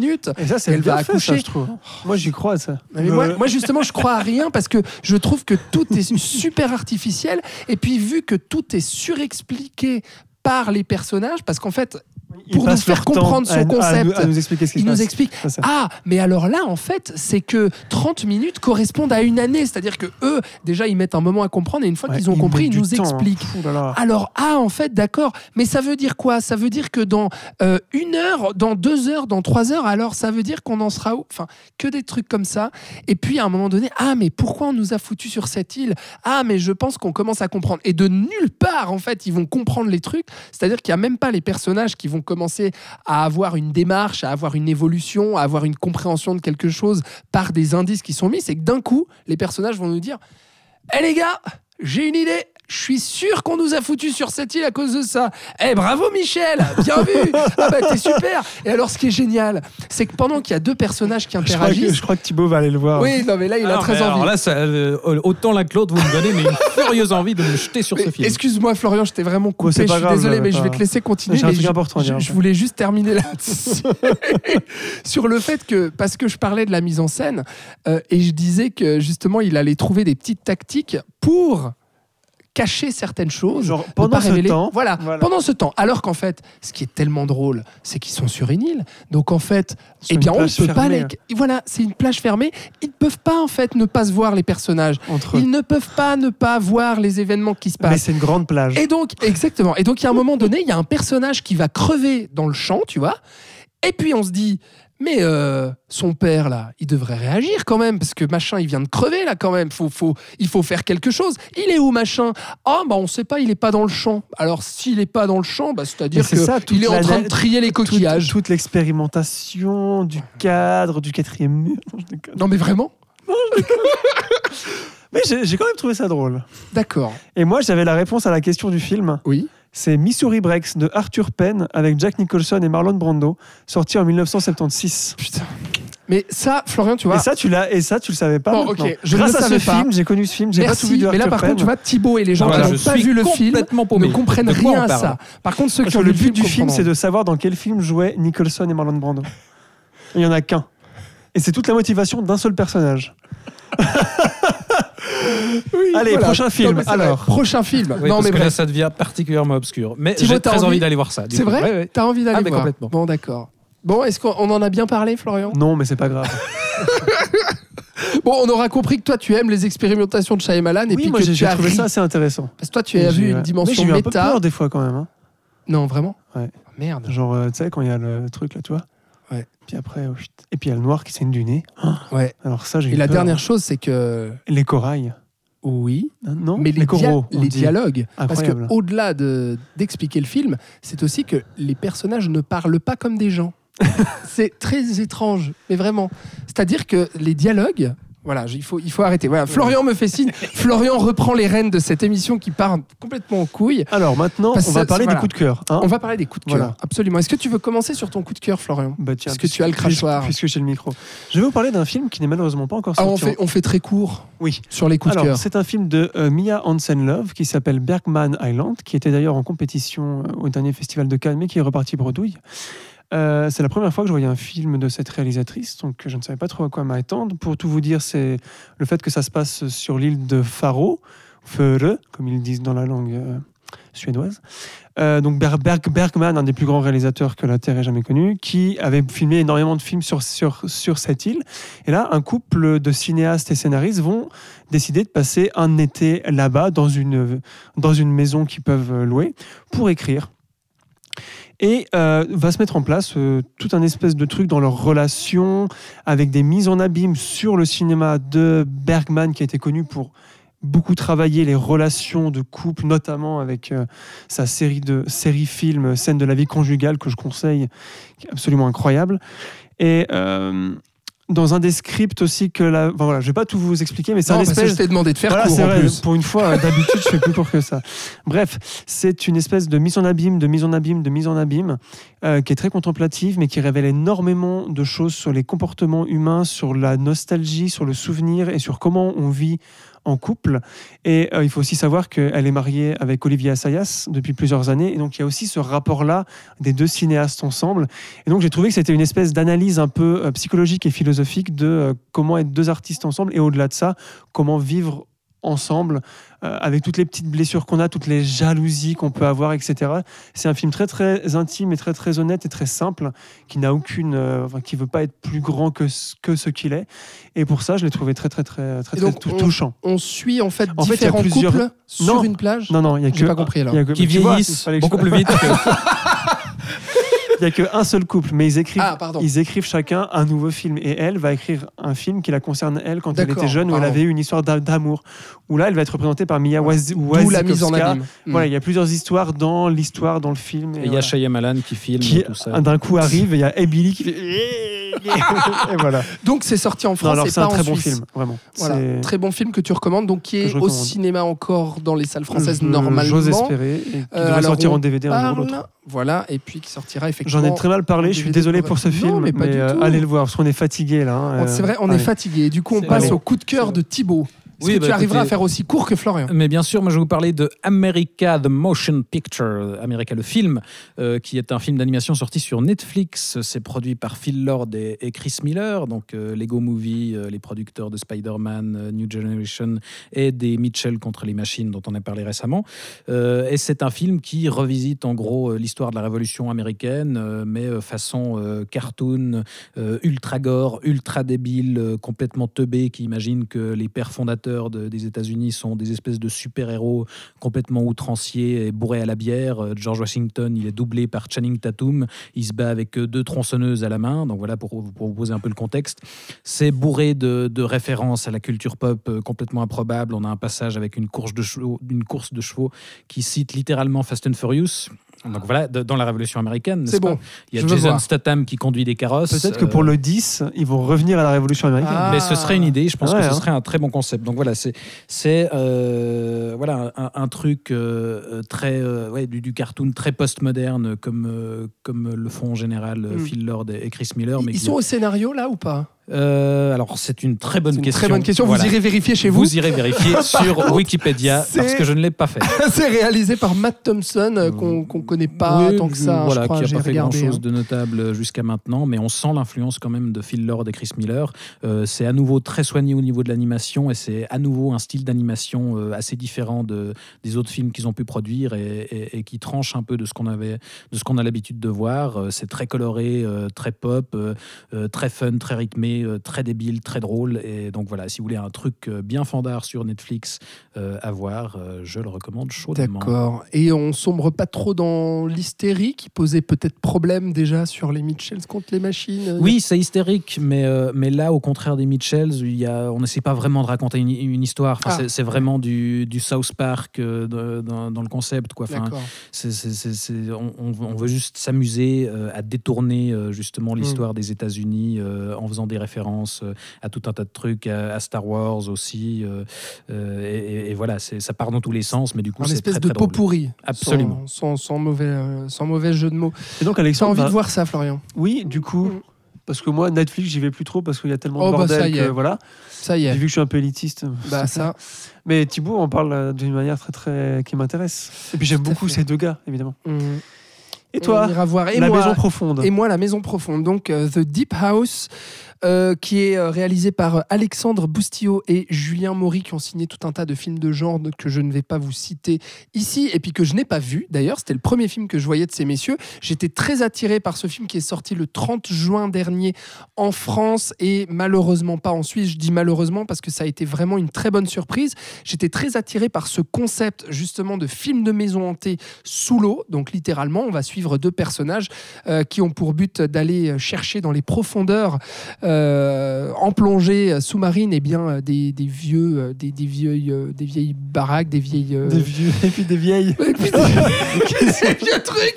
dans leur fauteuil c'est- roulant qui attendent de fond l'océan. des gens qui étaient sur une plage de base. Est-ce que je vais réussir à parler correctement de ce film et à faire honneur euh, à la très bonne proposition horrifique et de cinéma de genre de- d'Alexandre Boustillot et Julien Maury, qui justement, je trouve, reste très honnête euh, euh, dans le dans le dans l'exécution et n'a pas envie justement d'aller euh, euh, trop loin. Je ne me perds complètement dans ce que je veux dire, mais tout ça pour pas trop dire loin, que- trop profondément. non, mais ce que je veux dire, pardon, c'est excusez-moi les gars, euh, mais euh, c'est que il ne révolutionne pas le genre. Voilà, ça reste un film de maison hantée qui va ressortir. C'est ça, le- c'est ça le truc, c'est que ça va ressortir effectivement tous les codes que vous connaissez du euh, film de maison hantée. Mais en fait, ça va l'adapter justement au milieu sous-marin et ça va travailler ça. C'est-à-dire qu'on ne veut pas révolutionner l'intrigue, révolutionner les codes horrifiques qui vont justement nous faire sursauter, nous faire hérisser le poil, nous faire des petits frissons dans le dos, etc. Mais par contre, ça le va les, ça- oui, mais par contre, ça va totalement les adapter, eh bien, au milieu sous-marin, au fait au fait que bah, sous l'eau, euh, les corps se déplacent d'une certaine manière, les objets aussi, euh, la lumière est différente, l'espace est différent, et en fait, ça va travailler la mise en scène, va travailler l'espace, notamment grâce eh bien, euh, à leur concept aussi de found footage, puisque eh bien, ces deux plongeurs ont des caméras GoPro accrochées sur, le, sur, le, sur la tête, et puis embarquent des caméras, et puis des... euh, comment on appelle un drone sous-marin? Un drone sous-marin? Sûrement. Voilà. Donc, oui, allons-y pour ça. un. Drone Voilà. sous-marin, voilà, qui va, qui va filmer euh, des images sous l'eau. Donc, euh, on a toutes ces images rapportées là, et donc de la caméra subjective aussi par moment. Moi, j'ai eu assez peur, même très peur par moment. Et surtout, eh bien, euh, j'ai vu une très belle proposition de cinéma euh, horrifique euh, qui mérite absolument qu'on la considère et puis qu'on aille la voir. Et c'est dommage qu'on ne puisse pas voir ça chez nous en Suisse, mais je suis sûr qu'il y aura d'autres moyens très bientôt, peut-être DVD Blu-ray quand ça sortira. Et amis français, si c'est encore chez vous en salle, comme Bergman Island, eh bien, allez-y. Et puis, si vous avez Netflix, America The Movie, c'est le conseil de Thibaut.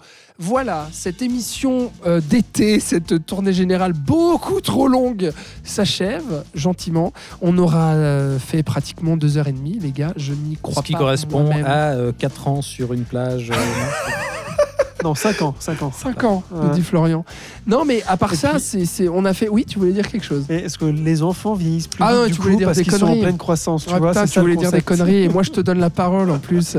Alors que je suis en train d'essayer de conclure cette émission qui justement eh bien, a relaté de beaucoup de films. Et puis bah, si on a pris autant de temps, c'est vrai, c'était, c'était compliqué de pas passer autant de temps sur des films aussi attendus euh, que ceux dont on a parlé. Et puis des films aussi, aussi ambitieux euh, dont... euh, euh, que, que sont certains films dont on a parlé aussi et qui méritent absolument notre attention, votre attention, et puis que vous ayez, euh, vous alliez les voir en salle. Merci Thibaut. On y arrive, mais merci à toi, Alexandre. hein. je suis Bravo. vraiment euh, complètement crevé. Euh, Florian, merci. On va se rentrer, hein On Oui, va se rentrer. hein. Et puis toi, t'as tenu, hein, malgré la deuxième dose de Voilà, vaccin. oui, oui. Mais là, je, je, comm- je commençais à craquer, tu vois. Mais t'as ton pass sanitaire maintenant, c'est bien. Mais non, faut que j'attende 15 jours. Ah ouais. Bon, mais après, tu l'auras, puis tu pourras aller au cinéma en France. En France, ouais. Ouais, Mais bon. super. Puis en Suisse, c'est pas. Je pourrais aller voir La Maison Profonde. Par exemple. Très bien. Bon, bah, on Tu se revoit. ça après, là, parce que c'est vraiment inintéressant. Non, c'est génial, Allez, j'adore. bisous. C'est, euh, on se revoit bientôt, les amis. Merci à vous de nous avoir écoutés, bien sûr, de nous avoir euh, suivis durant ces près de, de deux heures et demie de tournée générale sur tous ces films d'été, eh bien qu'on, avait hâte de, de débriefer avec vous. Dites-nous ce que vous en avez pensé, bien sûr, si vous les avez vus, lesquels vous attendez le plus, et puis euh, de quel de que- quel côté vous vous euh, rangez en fonction des films. Je vais arriver à clôturer. C'est- Spotify, SoundCloud, Apple Podcast, Ouais, très bien. YouTube Et, les réseaux sociaux, et les réseaux sociaux. Ah bah Facebook, euh, Twitter et Instagram, évidemment. Voilà, hein. exactement. Bon, TikTok, voilà. Suivez-nous. Merci. Ah non, pas- pas, pas non, encore, pas non. encore. Non, on est trop vieux. Il faut se le dire. Merci beaucoup à vous. Très bonne soirée, bonne nuit et à bientôt dans le salon. La santé, tout ça. Ciao Ciao